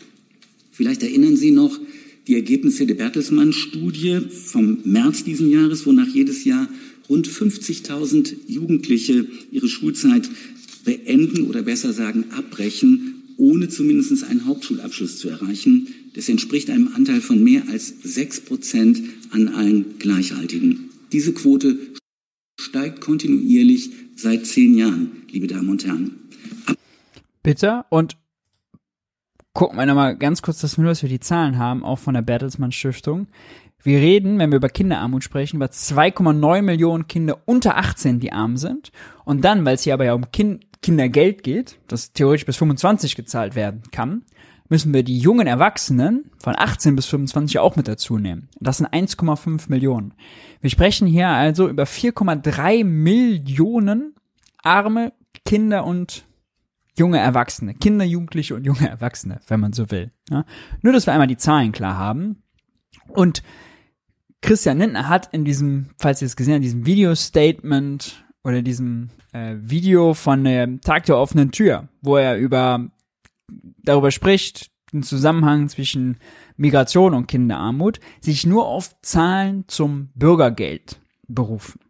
Ja, ähm, aber Kinderarmut ist natürlich mehr als Bürgergeld. Ja, zum Beispiel gibt es 800.000 Familien, die mehr verdienen, die nicht im Bürgergeld bezogen, Kinderzuschlag bekommen, also auch eine Leistung und natürlich auch dazu zählen. Ja? Äh, deswegen war auch das schon inhaltlich nicht vollständig von Christian Lindner. Aber das war nur als Nebenbemerkung. Abgesehen von den fatalen Folgen für den Lebensweg dieser jungen Menschen kann sich Deutschland diese Bildungslücke einfach nicht mehr leisten. In der Diskussion über die Kindergrundsicherung dürfen wir darum nicht nur über die kurzfristigen fiskalischen Sparzwänge im Bundeshaushalt reden. Wir müssen jetzt dringend über die mittel- und über die langfristigen Belastungen, die dieses Gutachten sehr differenziert aufzeigt, für Staat und Steuerzahler sprechen, die sich eben zwangsläufig ergeben, wenn wir nicht frühzeitig in die Startchancen von allen Kindern investieren, wie dieses Kurzgutachten von DW Econ überzeugend zeigt. Noch das ist natürlich ein guter Punkt. Ja, wir reden jetzt nur quasi Staatshaushalt heute unter Schuldenbremse. Oh, können wir uns 3,5 oder 4,5 Milliarden leisten? Aber wenn man mal diese gesellschaftlichen Kosten, diese 100 Milliarden dazu zählen, dann wirkt das halt wie eine absolute Erbsenzähler-Debatte. Ja, wir reden über das völlig Falsche dann. Ähm, und das ist nochmal ganz gut, um das zumindest einzuordnen. Noch einmal, es geht uns um einen Beitrag zu einer dringend notwendigen Versachlichung der Debatte. Denn nur gesunde, gut ausgebildete Kinder haben deutlich bessere Chancen, sich dann auch selbstständiges Leben mit hoffentlich höheren Einkommen und einer geringeren Abhängigkeit von staatlichen Hilfen aufzubauen. Frühzeitige Investitionen sichern ihre sozialen und ihre ökonomischen Chancen und ersparen damit dem Sozialstaat und der Bundesrepublik Deutschland weitaus höhere Folge- und Reparaturkosten. Und genau an dieser Stelle muss eine existenzsichernde Kindergrundsicherung ansetzen, die wir gemeinsam mit anderen Expertinnen im Bündnis Kindergrundsicherung übrigens seit vielen Jahren schon fordern. Gefragt ist jetzt also eine kluge und weitsichtige Sozialpolitik mit ökonomischem Weitblick, die investiert und eben nicht nur die Folgeschäden von Armut ausbessert oder alimentiert. Zu einer solchen klugen Politik, sehr geehrte Damen und Herren, gehört auch die Entbürokratisierung von Sozialleistungen, aber genauso gehört dazu die Erhöhung der Mittel für diejenigen, die es, auch das zeigt die Studie, einfach sehr differenziert auf wirklich brauchen und ihnen hilft, aus dieser Armut herauszufinden. Auch hier leistet dieses Kurzgutachten einen wichtigen Beitrag zur Versachlichung, indem es eben mehrere Szenarien und ihre Kosten durchrechnet. Dabei sollte der politische Fokus vor allem auf eine Unterstützung für Alleinerziehende und Paare mit mindestens drei Kindern liegen, die eben am stärksten unter Armut leiden. Auch das zeigt diese Expertise überzeugend. Lassen Sie mich noch einige Worte zu den Kosten sagen. Die von Familienministerin Lisa Paus anfangs genannten 12 Milliarden Euro für die Kindergrundsicherung halten wir mit vielen anderen Expertinnen schon seit langem für nicht ausreichend. Notwendig wären zumindestens, wenn wir es richtig machen wollen, zumindest 20 Milliarden Euro. Das allerdings, liebe Damen und Herren, das ist in der Relation wirklich auch mal zu betrachten und zu diskutieren, ist nur ein Bruchteil der Summe, die Staat und Steuerzahler heute schon schultern müssen, weil wir Kinderarmut eben nicht energisch bekämpfen, sondern uns damit abfinden, dass sie sich verfestigt. Wir nehmen also lieber die enormen Folgekosten in Kauf. Die OECD-Studie zeigt das sehr deutlich, dass die gesellschaftlichen Gesamtkosten durch vergangene und aktuelle Kinderarmut in Deutschland ich will, will das nochmal wiederholen, weil das eine Zahl ist, die muss man sich auf der Zunge zergehen lassen, etwa 3,4 Prozent des BIPs ausmachen. Wir sprechen hier also von einem zehnfachen Betrag von 20 Millionen, ungefähr von 110 bis 120 Milliarden, die offensichtlich niemanden in diesem Land kümmern. Ja, ähm, 20 Milliarden 20,5 Milliarden sind es, glaube ich, genau, die das Bündnis Kindergrundsicherung, wo Diakonie eben äh, ein Teil davon ist, mit anderen Sozialverbänden, fordern. 20 hm, Milliarden ist ja auch eine Zahl, die Ulrich Schneider immer mal wieder gefordert hat. Der Paritätische ist, glaube ich, auch Teil dieses Bündnisses, müsste ich jetzt nochmal schauen.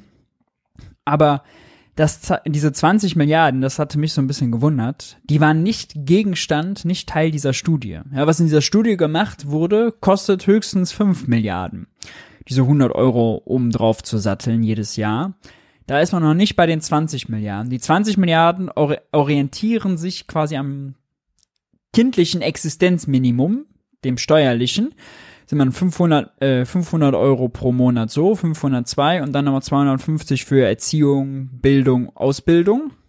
Und so kommt man dann auf knapp 750 Euro pauschalen, pauschales Existenzminimum pro Kind pro Monat.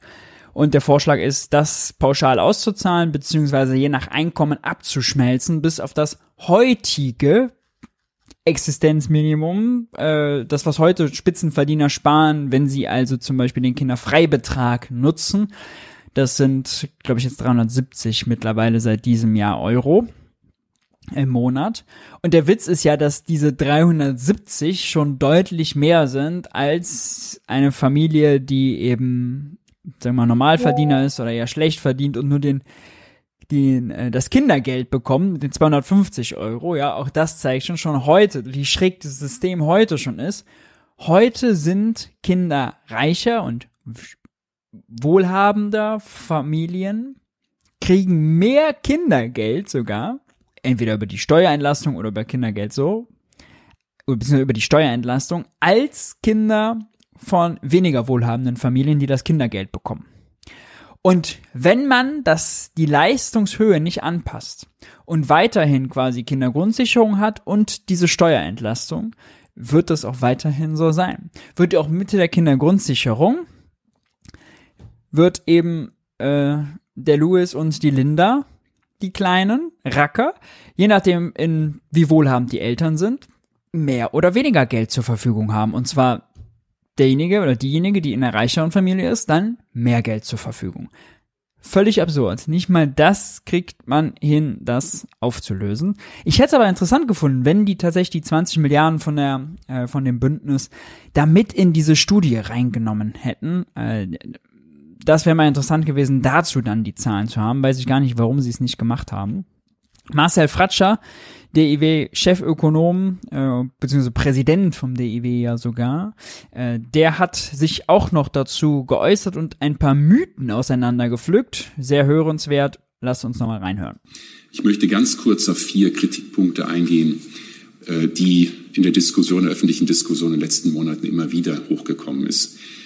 Der erste Punkt, das hat Herr Lili eben schon kurz angesprochen, ähm, das Argument Kindergrundsicherung sei kein effektives Instrument, weil es doch letztlich nicht die Armut reduziere, sondern das Geld irgendwo anders verpuffe, Eltern vielleicht weniger arbeiten würden, äh, wenn sie eine höhere Grundsicherung haben. Und alle wissenschaftliche Evidenz, die wir haben, widerlegt das. Äh, Kindergrundsicherung ist ein höchst effektives Instrument, um Kinderarmut äh, zu reduzieren. Und das unterstreicht diese Studie sehr deutlich. Selbst mit, den, mit dem dritten Szenario, was Herr Prima erwähnt hat, mit den 100 Euro, sehen wir, dass jedes sechste, jede siebte äh, Familie von Alleinerziehenden aus der Armut gezogen wird. Dass wir knapp 400, 450.000 Kinder und Jugendliche haben, die mit diesen 100 Euro oder 4,2 Milliarden Euro pro Jahr als Gesamtkosten aus der Armut gezogen werden können. Also 100 Euro mehr, fast eine halbe Million Kinder aus der Armut raus, ja? knapp über diese Schwelle gebracht und eine Chance erhalten. Das zweite Argument, was immer wieder zu hören ist, ähm, Kindergrundsicherung sei nicht das beste Instrument, es gäbe bessere Instrumente, nämlich in Bildung zu investieren, ähm, in Kitas zu investieren, Chancen zu verbessern. Und hier geht es nicht um ein Entweder-Oder, sondern so, auch um ein sowohl als auch. Kinderarmut oder Armut generell bedeutet fehlende Teilhabe. Es bedeutet, dass Menschen Angebote, die da sind, wenn sie denn da sind, nicht in Anspruch nehmen können. Deshalb muss es darum gehen, natürlich auch in Bildung, in bessere Kitas, in bessere Ausbildungssysteme zu investieren, aber gleichzeitig mehr Menschen es zu ermöglichen, diese Chancen auch wirklich zu nutzen. Deshalb ist die Kindergrundsicherung keine Alternative, sondern ein ganz wichtiges Komplement, Komplement eine ganz wichtige Voraussetzung dafür, dass die Angebote des Sozialstaats, des Bildungssystems eben möglichst von allen genutzt werden kann.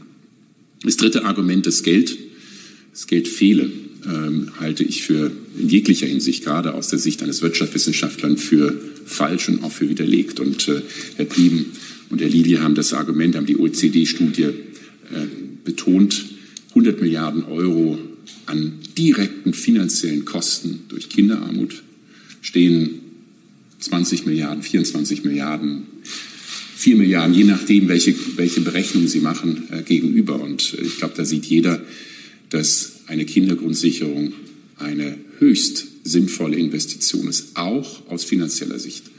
Und viele der Kosten, viele der, des Nutzens von der Kindergrundsicherung sind noch gar nicht da enthalten. Das von Lebenszufriedenheit, sozialer Friede, gesellschaftlicher Zusammenhalt, die sich nicht in Euro und Cent messen lassen.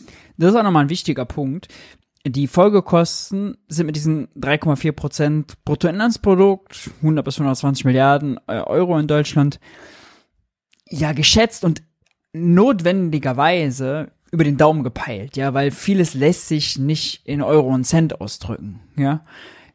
Was bedeutet soziale Isolation am Ende in Euro und Cent, ja, wenn arme Kinder sozial isoliert sind und was folgt dann später daraus? Also alles ganz schwer mit Geldbeträgen zu hinterlegen.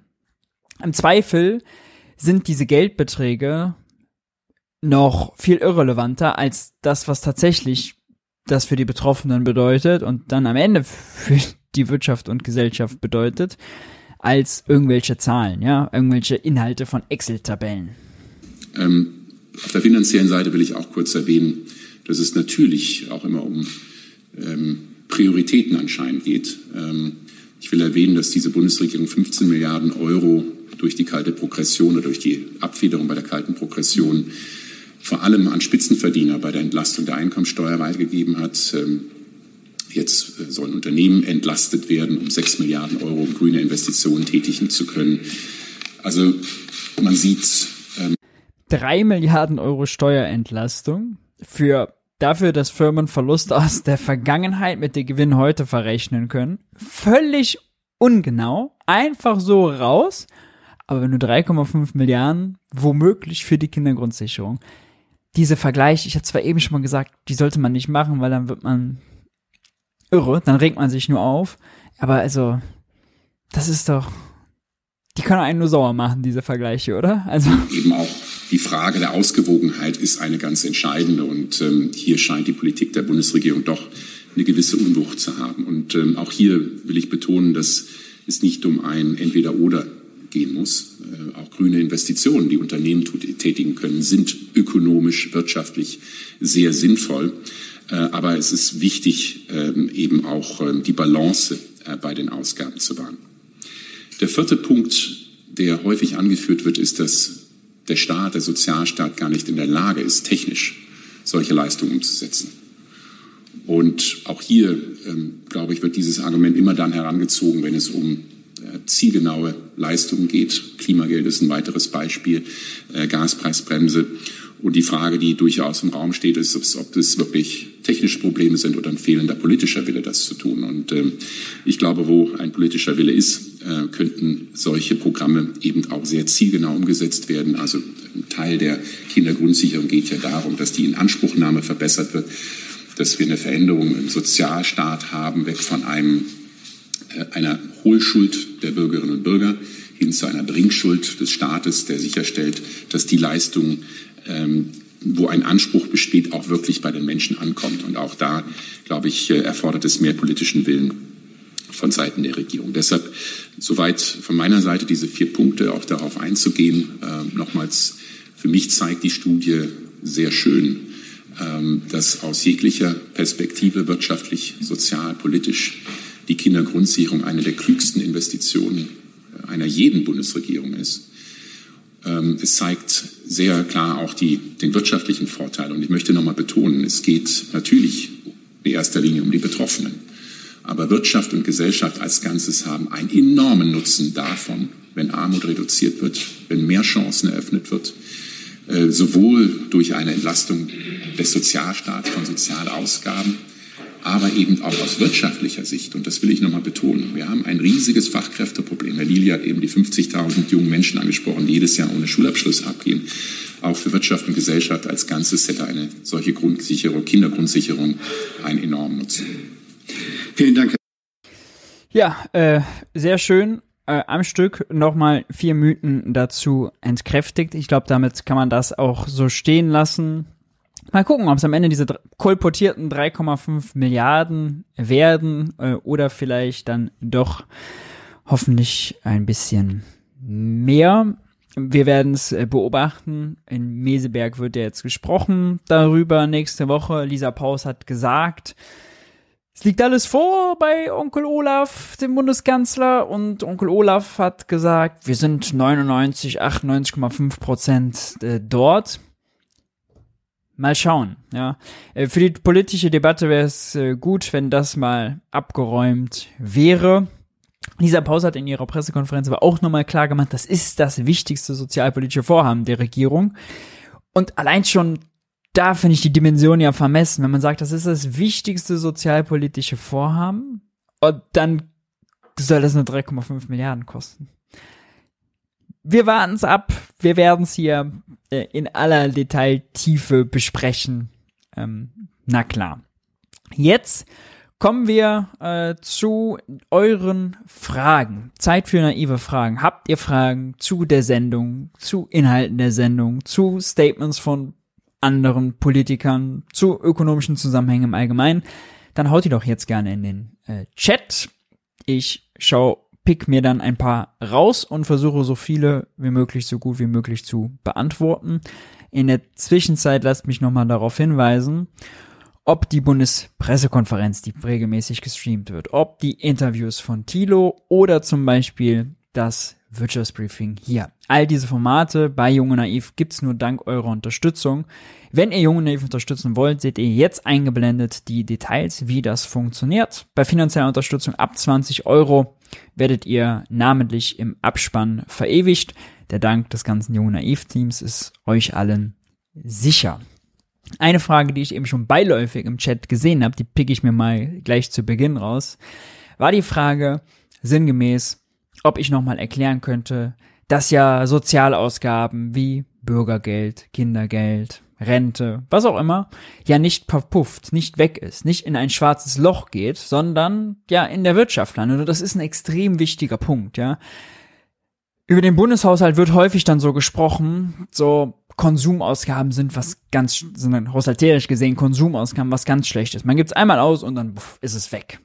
Aber Die Ausgaben des einen sind ja die Einnahmen des anderen. Die Ausgaben des Staates, wenn er zum Beispiel Bürgergeld oder Kindergeld ausgibt, dann landet das Geld ja in Familien und gerade armen Familien, die können nichts sparen, können die sich gar nicht leisten. Die brauchen das ganze Geld, um ihren Alltag zu bewältigen und tragen es wieder in die Wirtschaft, tragen es zu Bäcker Lutze, um dort mal Brötchen zu kaufen. Ja, tragen es in den Reparaturladen, damit das Fahrrad mal wieder äh, verkehrstüchtig gemacht wird. Ja, tragen ist zum Friseur, halten Innenstädte damit an Le äh, am Leben. Tragen ist mal in, weiß nicht, die Kneipe oder das Restaurant mal eine Kleinigkeit zu leisten. Ja, und dann landet das Geld wieder da, das sorgt für Beschäftigung und so floriert die Wirtschaft. Ja.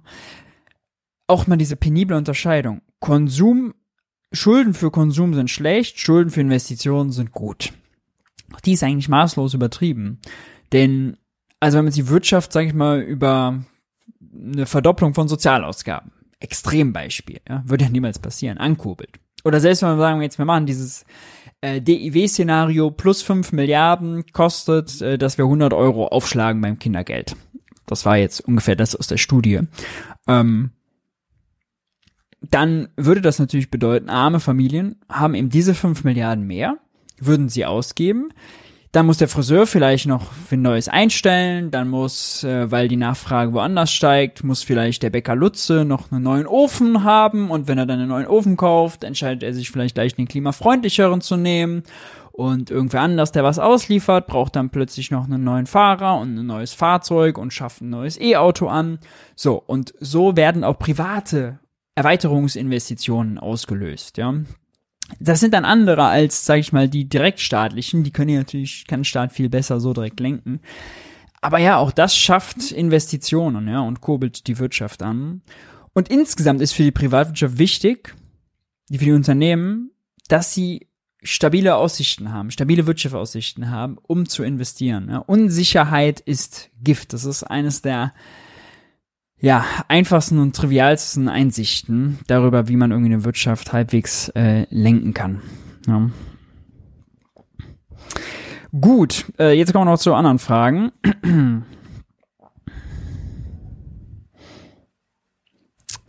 um, drum, drum, drum. Wäre es auch auf Länder- und Kommunalebene möglich, Investitionen als Finanztransaktion durchzuführen. Die Kommunen haben ja gar keine Schuldenbremse. Die könnten theoretisch, das sind ja die Länder, die die dafür zuständig, die zu überwachen. Und bei den Ländern macht man das tatsächlich auch schon. Die haben eine Schuldenbremse und äh, die tricksen die damit sowieso schon aus. Ja? Ähm, da gibt's immer wieder öffentliche Investitionsgesellschaften, Berlin war es, glaube ich, die das auch für Schulgebäude und Sanierungen zum Beispiel recht prominent gemacht haben. Also, ja, da geht und funktioniert das genauso. Wenn von Umgehung gesprochen wird, also dass das eine Umgehung der Schuldenbremse ist, nee, das ist da so explizit vorgesehen. Und also man muss sich ja heute, wo die, wo der Geist der Schuldenbremse wirklich tot ist, ja, ist zurück in der Flasche, ähm, voller Scham, weil er so viel Unfug angerichtet hat. Wenn selbst die Bundesbank, ja, die konservativste Institution, die es wahrscheinlich gibt, schon rauskommt und sagt, ja, Reform der Schuldenbremse wäre denkenswert, der Kreditvergaberahmen ist zu eng. Ja, also, dann ist doch, also ist völlig legitim, solche Institutionen, die es gibt, zu nutzen. Was hältst du von dem letzten Live von Diana zur Löwen und Finanzfluss? Kann ich nichts zu sagen, habe ich nicht gesehen. Ähm, drum, drum, drum. Vorausgesetzt, das Mandat der Europäischen Zentralbank kann nicht verändert werden. Wie viele Schulden kann Deutschland als Währungsnutzer machen?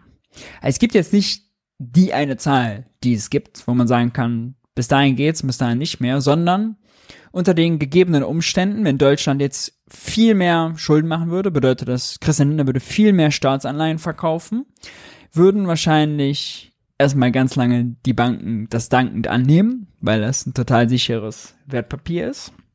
Und wenn dann irgendwann die Europäische Zentralbank erklären würde, oh, aber wir kaufen jetzt keine Deutschen mehr auf, ja, sondern die Banken dann die Message bekommen, oh, passt mal ein bisschen bei den deutschen Staatsanleihen auf. Und wenn jetzt zwei Billionen Euro neues, neue Schulden oder so gemacht werden. So, dann wäre das vielleicht was, wo die Banken dann sagen, oh, dann kaufe ich dir aber nur noch eine 100 Euro Anleihe äh, eben nicht mehr für 100 Euro ab, sondern biete nur noch 80 Euro oder 70 Euro. Ist auch nochmal komplizierter je nach Laufzeit. Also mit einem ries riesigen Risikoabschlag. Äh, und dann würden eben die Zinskosten steigen, ja, aber äh, erstmal ganz lange würden die es weitermachen. Das heißt, das ist, und das ist aber auch ein, also ganz, ganz theoretisches Extremszenario. Weil weder wäre es jetzt klug, in einem Jahr zwei Billionen Euro auszugeben, noch würde die Europäische Zentralbank, also wie sie bei Griechenland gemacht hat, quasi signalisieren, liebe Banken, pass mal auf bei den Staatsanleihen. Wir kaufen die selber nicht mehr auf, denn damit wäre de facto also der Euro kaputt. Ja, das wäre politisch nicht machbar. Deswegen ist es eine theoretische Debatte. Die ganz pragmatische Antwort ist, Deutschland ist quasi Währungsnutzer, Deutschland ist sehr souverän, Deutschland ist das mächtigste, wirtschaftlich und politisch mächtigste Land der Eurozone. Wenn es gute Gründe gibt, Geld auszugeben, dann findet man das Geld und dann ist das auch kein Problem. Beispiel Milliardenausgaben während Corona, Beispiel Sondervermögen Bundeswehr. Da hat keiner gefragt, wie das vorher erwirtschaftet wurde. Da hat keiner gesagt, oh, aber das Mandat der EZB, aber oh, aber die Schuldengrenzen, ah, aber die europäischen Schuldenregeln. Ja, ne? Wurde alles nicht gesagt.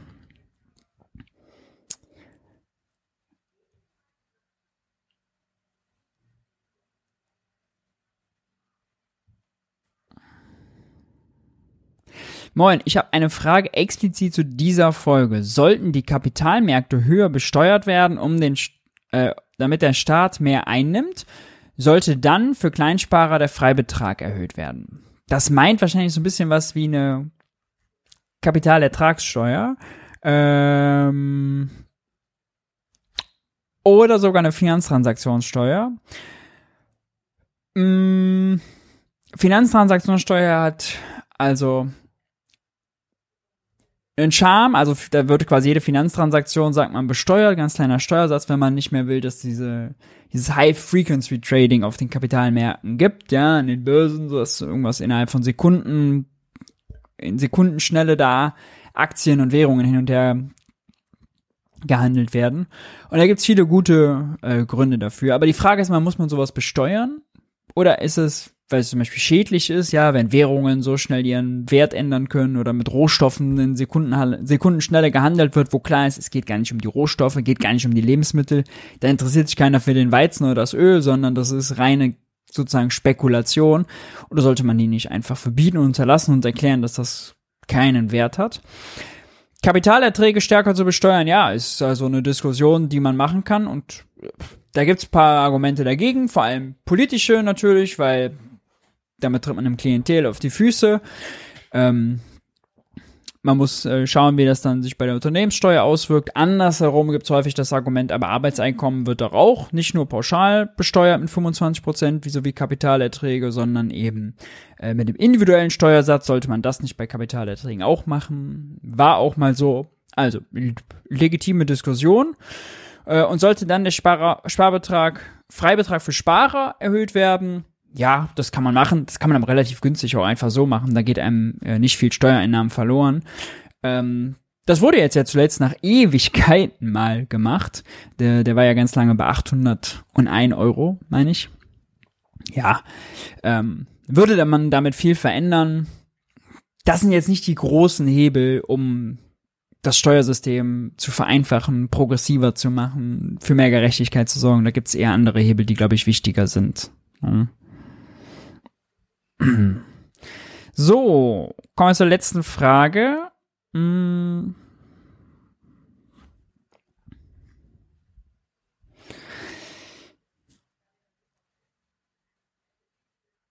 Und zwar, wie erklärst du dir, dass von der Politik willentlich keine Investitionen in ökonomisch und gesellschaftlich wichtige Bereiche getätigt werden. Warum handelt niemand, wenn es doch eigentlich geht? Das ist, die schwer, das ist eine schwere Frage. Also, es kommt auch drauf an. Äh, ich würde jetzt gar nicht den Politikern abreden, dass sie nicht das Beste wollen. Nur das Beste wollen ist halt unterschiedlich definiert. Christian hat eine andere Vorstellung von, was das Beste ist, als, sagen wir, Ricarda Lang von den Grünen. Ja. Äh, das sieht man jetzt ja auch bei der Debatte um die Schuldenbremse, dass Ricarda Lang dann zum Beispiel sagt, ja, aber schaut mal her, lasst uns doch die Beamer und die Bahn mit Eigenkapital ausstatten, das sind nötige Investitionen, hat Robert Habeck ja auch erklärt und dann machen wir das. Ne?